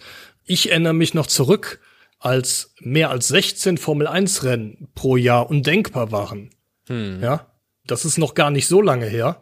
Und ähm, mittlerweile reden wir über 24. Und ähm, zusätzlich noch Drive to Survive. Zusätzlich werden auch Vorsaison-Testfahrten zum Teil ähm, live übertragen. Das ist ja was, ja, was es. Du hast die Rahmenserien noch davon, die ja jetzt genau. auch nicht unbedeutend sind. Und äh, was meine Erkenntnis des Jahres war, es gibt einfach Drive to Survive von der Formel 2. Einfach mhm. seit Jahren. Und es ist komplett an mir vorbei. Jetzt sind diese vier Staffeln ähm, auf F1 TV. Ähm, krank. Das kann ich mir dann auch noch reinziehen. Und dann hast du noch ein Formel 2 Rennen und ein Formel 3 Rennen und die haben auch noch Trainings und so. Also es ist schon, es ist schon viel. Ja, es, es ist definitiv viel und ähm, man hat entdeckt in den letzten Jahren, dass man insbesondere mit der Formel 1 verdammt viel Geld machen kann und ja, daher, ähm, ich glaube, wir werden das auch in nicht allzu ferner Zukunft erleben, dass wir ähm, die 26 Rennen pro Saison knacken. Äh, was heißt tatsächlich, jedes zweite Wochenende im gesamten Jahr ist ein Formel 1 Rennen. Das ist echt krass. Also das ist dann halt wirklich zu viel. Ich fühle mich jetzt schon nach zu viel Motorsport. Und auch die Formel 1 kann irgendwann zu viel sein. Genauso wie übrigens auch die Formel E irgendwann zu viel sein kann. Lass uns mal da kurz drüber diskutieren. Wir haben in der Formel 1, wie viele sind das? 24 Rennen nächstes Jahr. Und alle sagen, viel zu viel. In der Formel E nähern wir uns langsam aber sicher auch den 20 Rennen. Wenn wir noch so ein paar Jahre in die Zukunft denken, dürfte das der Fall sein. Das sind allerdings viele Doubleheader. Ziemlich sicher. Timo, gibt's irgendwo ein Limit, wo du sagen würdest, boah, das reicht mir an Formel E-Rennen im Jahr? Bitte nicht mehr als 20 EPRI im Kalender? Ja, also ich finde vom, also es hat sicherlich auch damit zu tun, dass man es so gewöhnt ist äh, von der Formel 1, so mit mehr oder weniger 20 Rennen. Ich finde, das ist schon gut irgendwie. Also aus Fansicht freue ich mich, wenn ich alle zwei, drei Wochen irgendwie was gucken kann. Ähm, weil mir das einfach seit Jahren halt auf den Keks geht in der Formel E, sind diese langen Pausen immer zwischen den Rennen. Ich finde, das sollte man irgendwie eliminieren und äh, gleichzeitig ist halt die Offseason in der Formel E halt auch immer sehr lang. Also wenn dann irgendwann der, der Stift fällt, sozusagen, und das wird ja in, den, in der kommenden Saison noch früher sein, nämlich schon Ende Juli, dann haben wir halt wieder ähm, mindestens mal drei, vier, fünf Monate, je nachdem, wann die neue Saison dann losgeht, Pause, in denen nichts passiert. Und damit meine ich wirklich gar nichts. Also wir sehen es ja, erfahren es ja am eigenen Leib immer quasi, weil wir nichts zu berichten haben, weil wir irgendwie gucken müssen, wie wir die Seite weiterhin befüllen mit Content. Ähm, ja, es ist, also von mir aus dürfen es gerne 20 Rennen sein oder mal anders gesprochen 20 Wochenenden, aber viel mehr äh, sollte es dann auch in der Formel E nicht werden. Das ist in der Formel E beim Kalender auch immer so eine Sache. Das, da kommt dann sehr viel auf einen Schlag und dann kommt sehr lange einfach gar nichts. Ich habe nach der letzten Episode hier im E-Pod zusammen mit Tobi mal so einen kleinen Kalender angelegt und geplant, wann wir welche Podcast-Folge für euch im nächsten Jahr produzieren werden. Und diese Weihnachtsfolge heute, dieser Jahresrückblick, ist für zwei Monate die letzte Folge, die keine Vorschau oder Analyse auf irgendeinen EPRI ist. Das heißt, es kommt am Anfang des Jahres plötzlich ganz viel. Und dann, ja, klammern wir uns so von, von Sao Paulo nach Berlin, nach Jakarta mit Zwischenstopp in Monaco. Und wie Timo gerade schon ganz richtig gesagt hat, irgendwann im Sommer ist dann erstmal Schicht im Schacht und dann müssen wir mal überlegen, was so passiert in Sachen Formel E. Vielleicht wäre es einfach besser, das so ein bisschen auf, aufs, also ähnlich, vielleicht wäre es Zeit. Die eigentliche Idee der Formel E war ja immer im Kalender gegenüber der Formel 1 zu stehen, dass man im Winter noch Motorsport zu gucken hat. Von dieser Idee hat sich die Formel E seit, es gab jetzt acht Jahre, seit sieben Jahren irgendwie verabschiedet. Vielleicht wäre es gut, jetzt endgültig mal auf den gesamten Verlauf eines Jahres zu setzen und dann, ja, die 16 EPRI halt etwas eher in die Jahresmitte zu rücken, dass wir halt nicht so viel Leerlauf haben zwischendrin. Es muss ja nicht bis ja. in Dezember gehen, die Saison. Aber dann hat man aber wieder zu viele Kollisionen Oktober mit der Formel 1 und das will man ja auch nicht. Das ist ja genau das, man will nicht mit der WEC kollidieren, weil viele Fahrer Parallelprogramme fahren. Man will nur sehr ungern mit der Formel 1 kollidieren, weil die 99 Prozent der Motorsportfans mehr interessiert als die Formel E. Hm. Ja, daher ist es immer, immer so ein, so ein Kompromiss. Ähm, eigentlich sollte die Saison jetzt auch schon laufen, die Formel E-Saison. Ja, das ist ja alles verschoben worden, weil klar wurde, dass der Gen 3 Fahrplan extrem eng gestrickt ist.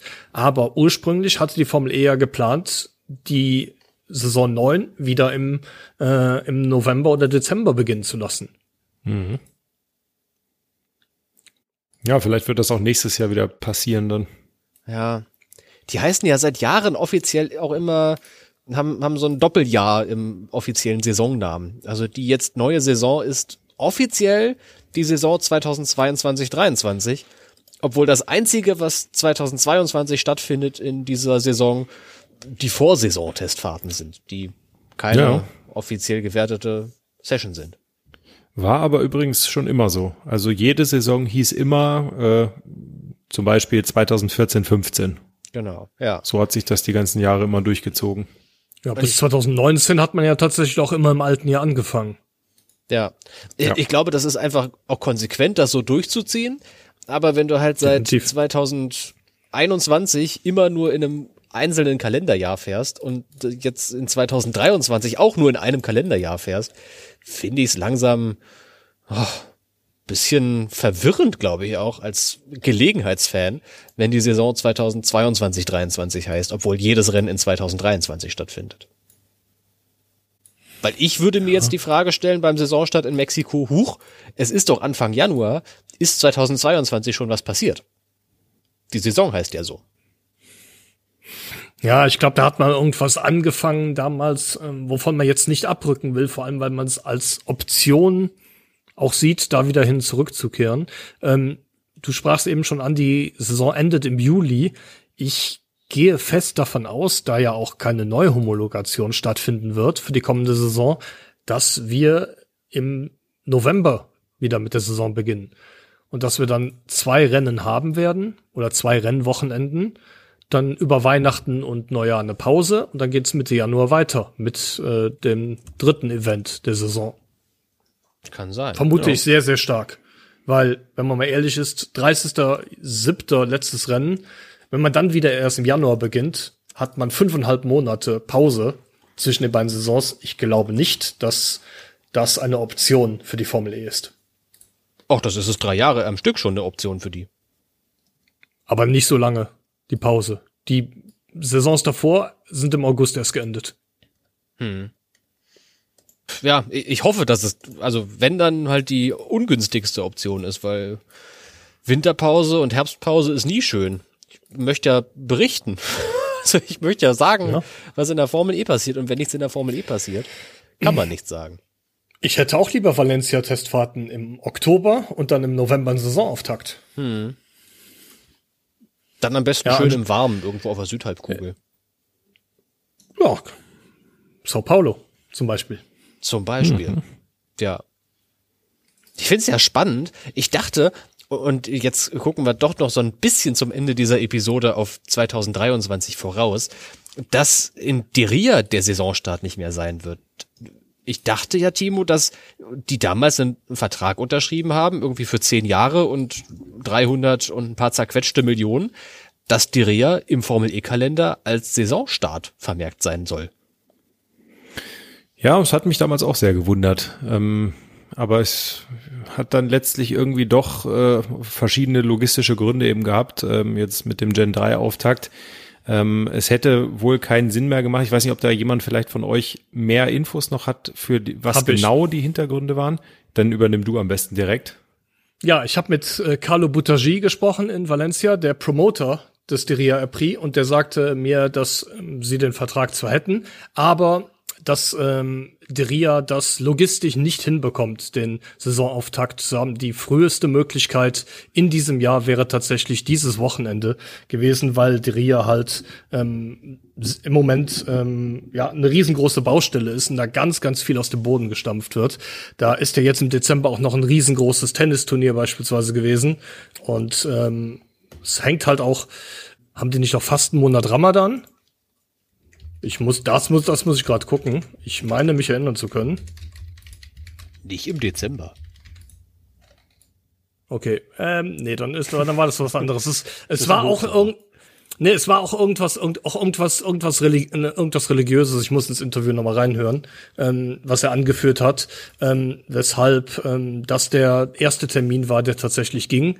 Ähm, ich gehe davon aus, dass ähm, der Vertrag existiert und dass in dem Vertrag drin steht, dass die RIA ähm, nach Möglichkeit den Saisontakt, äh, Auftakt bekommt. Aber jetzt bei der Gen 3 Einführung war es tatsächlich einfach nicht möglich. Hast recht, ich habe gerade mal gegoogelt. Der äh, wandert, äh, ist ja äh, basiert ja auf dem Mondkalender, deswegen ist Ramadan nie im Jahr, wo es vorher war. 2023 ist der tatsächlich 22. März bis 21. April. Also etwa kurz nachdem der Deria Epri durch ist. Tja, na gut. Habt ihr äh, eigentlich noch einen Wunsch irgendwie, wo, wo die Formel E mal einen Saisonstart austragen sollte? Äh, Svendy, fang du mal gerne an. Muss nicht unbedingt eine neue Stadt sein, kann auch schon eine bestehende Stadt sein. Aber wo wo glaubst du, wäre ein guter, guter Ort, ein geeigneter Ort, um eine Formel E-Saison zu starten? Puh, also ich finde es jetzt gar nicht so krass wichtig, wo die Saison anfängt. Sondern eher, wo sie Weiß nicht. Also, ja, aber also weiß ich nicht, ob das so, so einen krassen Unterschied macht, ob das jetzt der Saisonstart ist oder nicht. Weiß ich, Ich glaube, nicht. das, aber ich glaub, das macht schon Ja, ganz aus. wahrscheinlich irgendwie in den Zuschauerzahlen oder so. Aber für mich zum Schauen macht es ehrlicherweise gar keinen Unterschied. Mir ist es so egal, wo die, wo die das erste Rennen fahren und wo das dritte. Hauptsache die fahren irgendwo, wo es cool ist. Ähm, ich bin immer noch für Punta. Ich liebe Punta. Das ist eine geile Strecke. Ähm, und ja, ich würde mich auch natürlich über ein Rennen in Neuseeland voll freuen. Fände ich richtig geil. endlich mal nach Auckland. Ja, aber ich glaube es eher nicht. Ja, kurz, äh, ich habe gerade parallel ins Interview mit Carlo Butagi reingehört. Äh, sorry nochmal an der Stelle. Tatsächlich ist es so, Mitte Januar wäre nicht die RIA möglich gewesen, weil zeitgleich die Dakar Rallye vor, äh, ähm, ausgetragen wird und man will nur ein internationales Motorsport-Event gleichzeitig im Land haben und nicht parallel Dakar Rallye und äh, Saisonauftakt der Formel E. Deshalb hat man sich für den Termin Ende Januar entschieden. Rallye Dakar ist ja quasi auch ein religiöses Event. Also für viele jedenfalls. Sozusagen. Das ist Sozusagen. Und was mir gerade einfällt, so ein Norrisring-Wochenende wäre auch toll. Ja, Das aber wär nicht auf wirklich Kosten toll. von Berlin-Wochenende. Kann ich mit leben. Einfach beides in Deutschland. Ja, da, das wäre Ja. cool. Nürburgring, Das wäre wirklich toll. ja. Oh, wir, können, wir können ja London streichen, oder? Ach, das finde ich Nee. nicht ungeil. Nee, das ist Nee, London kann man nicht streichen. Die, die Mickey Maus Strecke mit den Gen 3 Autos, ehrlich? Die musst du Jo. auf jeden Fall anpassen, aber London muss in den Kalender. Das ist eine Weltstadt. Auf jeden Fall. Also meinetwegen passt die, die Kursführung an. Diesen letzten Sektor, den muss man auf jeden Fall umbauen. Und da mal f- von den 17 Kurven, die da in auf 500 Metern irgendwie platziert wurden, 10 wegnehmen, mal mindestens. Aber ich finde, London muss auf jeden Fall im Formel-E-Kalender bleiben. Gern auch an der Location, wo es aktuell ist. Aber bitte nicht mit der Streckenführung. Äh, das ist äh, gruselig. Also das Ja, ist, ich bin da ein ähm, großer Fan von. Viel Action. Da streiten sich ja oder scheiden sich ja die Geister. Ähm, ob das jetzt äh, Motorsport ist oder Unterhaltung, ich bin da auf jeden Fall immer eher auf der Unterhaltungsseite. Wenn es viel kracht und viel Action ist und viel, vieles passiert, was unvorhergesehen ist. Ist London für dich eigentlich ein Saisonhighlight? Also wir, wir gucken jetzt ja auf die ganze Saison, nicht nur auf den Saisonstart, sondern auch auf das, was 2023 motorsportlich so ein bisschen ansteht in der Formel E. London ist schon eins der großen Highlights im Kalender, oder? Meinst du mich? Also für mich auf jeden Fall. Ich finde ähm, grundsätzlich natürlich als als schillernde Metropole ähm, ohnehin schon. Das war damals Battersea natürlich irgendwo vom Namen her, aber sie sind halt durch den Park gefahren.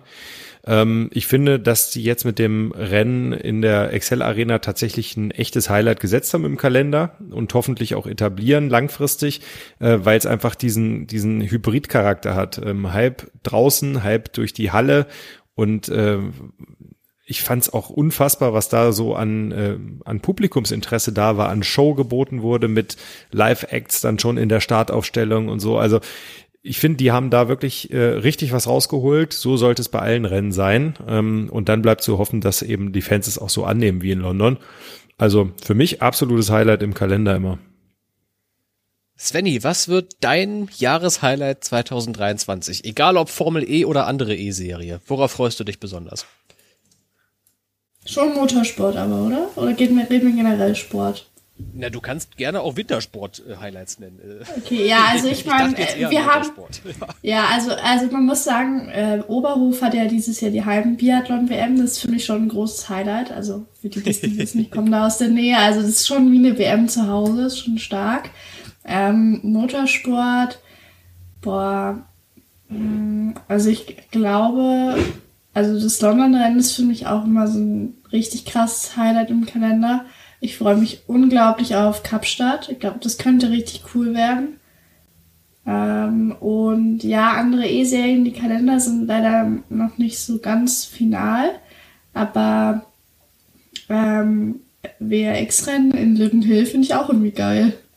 Ja, also historische Strecke. Manch einer sagt so ein bisschen Geil. eingestaubt, aber finde ich gar nicht. Äh, das ist sehr oldschool, was in Linden Hill immer irgendwie im Ja. Landkreis gefahren Ja, ich, ich freue mich auch richtig. Und was mich auch richtig überrascht hat, was ich total gut fand, war ähm, das Portugal-Rennen dieses Jahr in äh, Montalegre. Also ich spreche das garantiert falsch aus, weil ich ein Allmann bin, aber ähm, äh, ihr wisst, ihr wisst Bescheid. Ähm, Das habe ich gar nicht Ja. geschaut, das wäre X-Rennen da an war, war, eine, war eine richtig geile Strecke. Total abgefahren. Richtig cool. Hat, richtig, äh, hat einfach Spaß gemacht. Okay. Na, da haben wir doch gleich drei Highlights gesammelt für dich nächstes Jahr. Und Tobi, Ja, du zum. Abschluss aber auch nochmal. Worauf freust du dich im Elektromotorsport besonders 2023?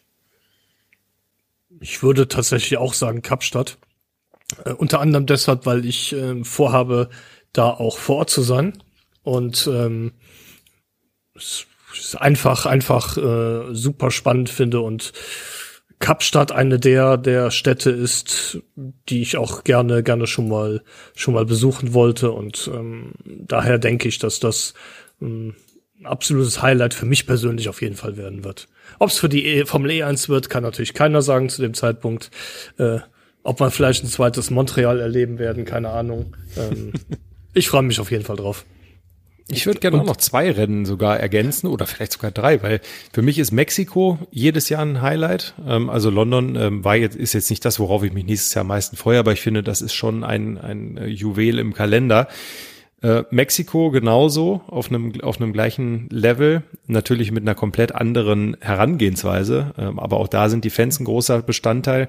Und worauf ich mich besonders äh, freue, sind die beiden neuen Rennen in einmal Hyderabad in äh, Indien äh, weil da ist einfach, der Kurs steht ja schon und wir haben ja schon Onboard-Videos auch gesehen und der Kurs macht unheimlich äh, Vorfreude, ähm, sehr schnell. Auf jeden Es Fall.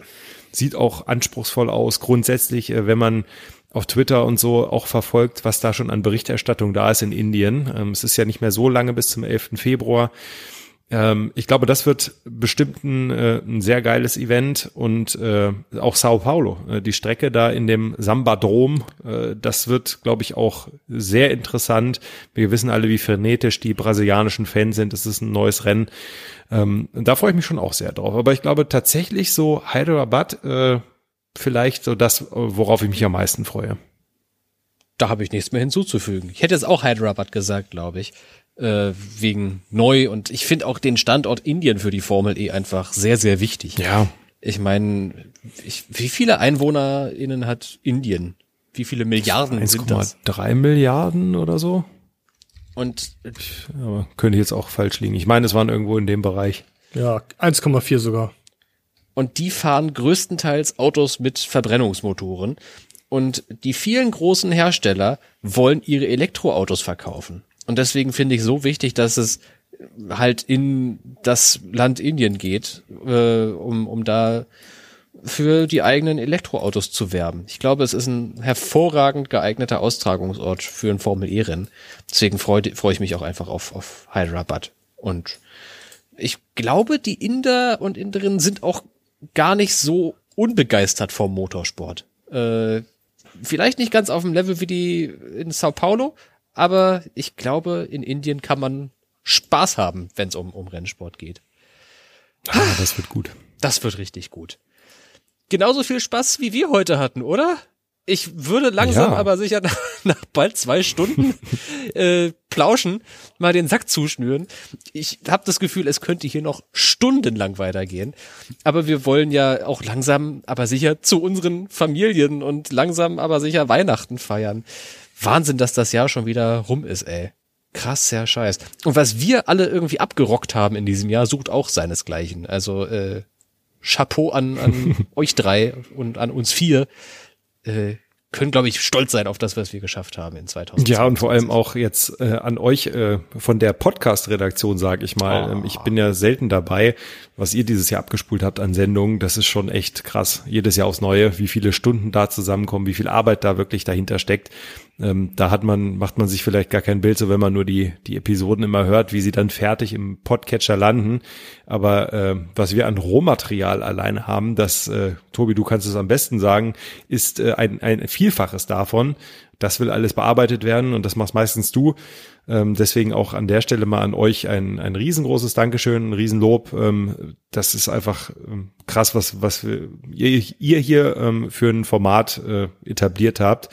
Woche um Woche. Also echt coole Sache. No, vielen, vielen Dank. Aber das Ganze wäre ja gar nicht möglich ohne den Support von Hörerinnen und Hörern. Deswegen zum Abschluss des Jahres nochmal einen herzlichen Gruß an euch alle da draußen, die gerade mit den Kopfhörern in der Straßenbahn sitzen oder das Autoradio angeschaltet haben oder gerade die Wäsche aufhängen, die ihr zu Beginn dieser Episode erst in die Waschmaschine gesteckt habt und jetzt ist die Episode fertig.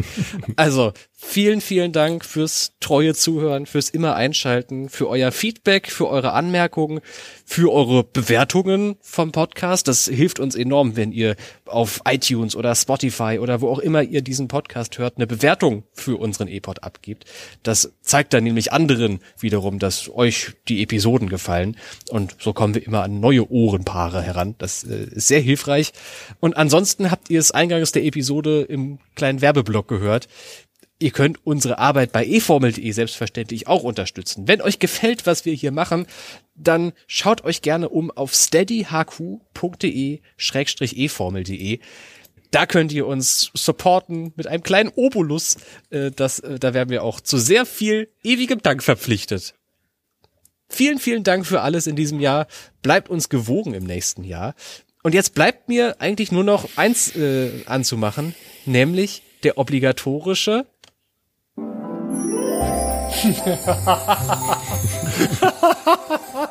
Christmasloop.mp3. ja! Perfekt. Ich habe ihn schon die ganze Zeit vermisst. Ich dachte, du hättest ihn vergessen. Nein, selbstverständlich nicht. Wir haben noch haben wir 40 Sekunden zum Genießen. Vielen, vielen Dank euch äh, fürs dabei gewesen sein heute. Lasst uns einfach zurücklehnen, würde ich vorschlagen. In die besinnlichen Tage hineinstarten und äh, uns allen einen guten Rutsch wünschen. Mein Gott, 2022 ist rum. Wahnsinn. Ja, guten Rutsch, frohe Weihnachten allerseits. Auch an die ganzen. Hörerinnen und Hörer. Und dann hören wir uns allesamt im nächsten Jahr wieder.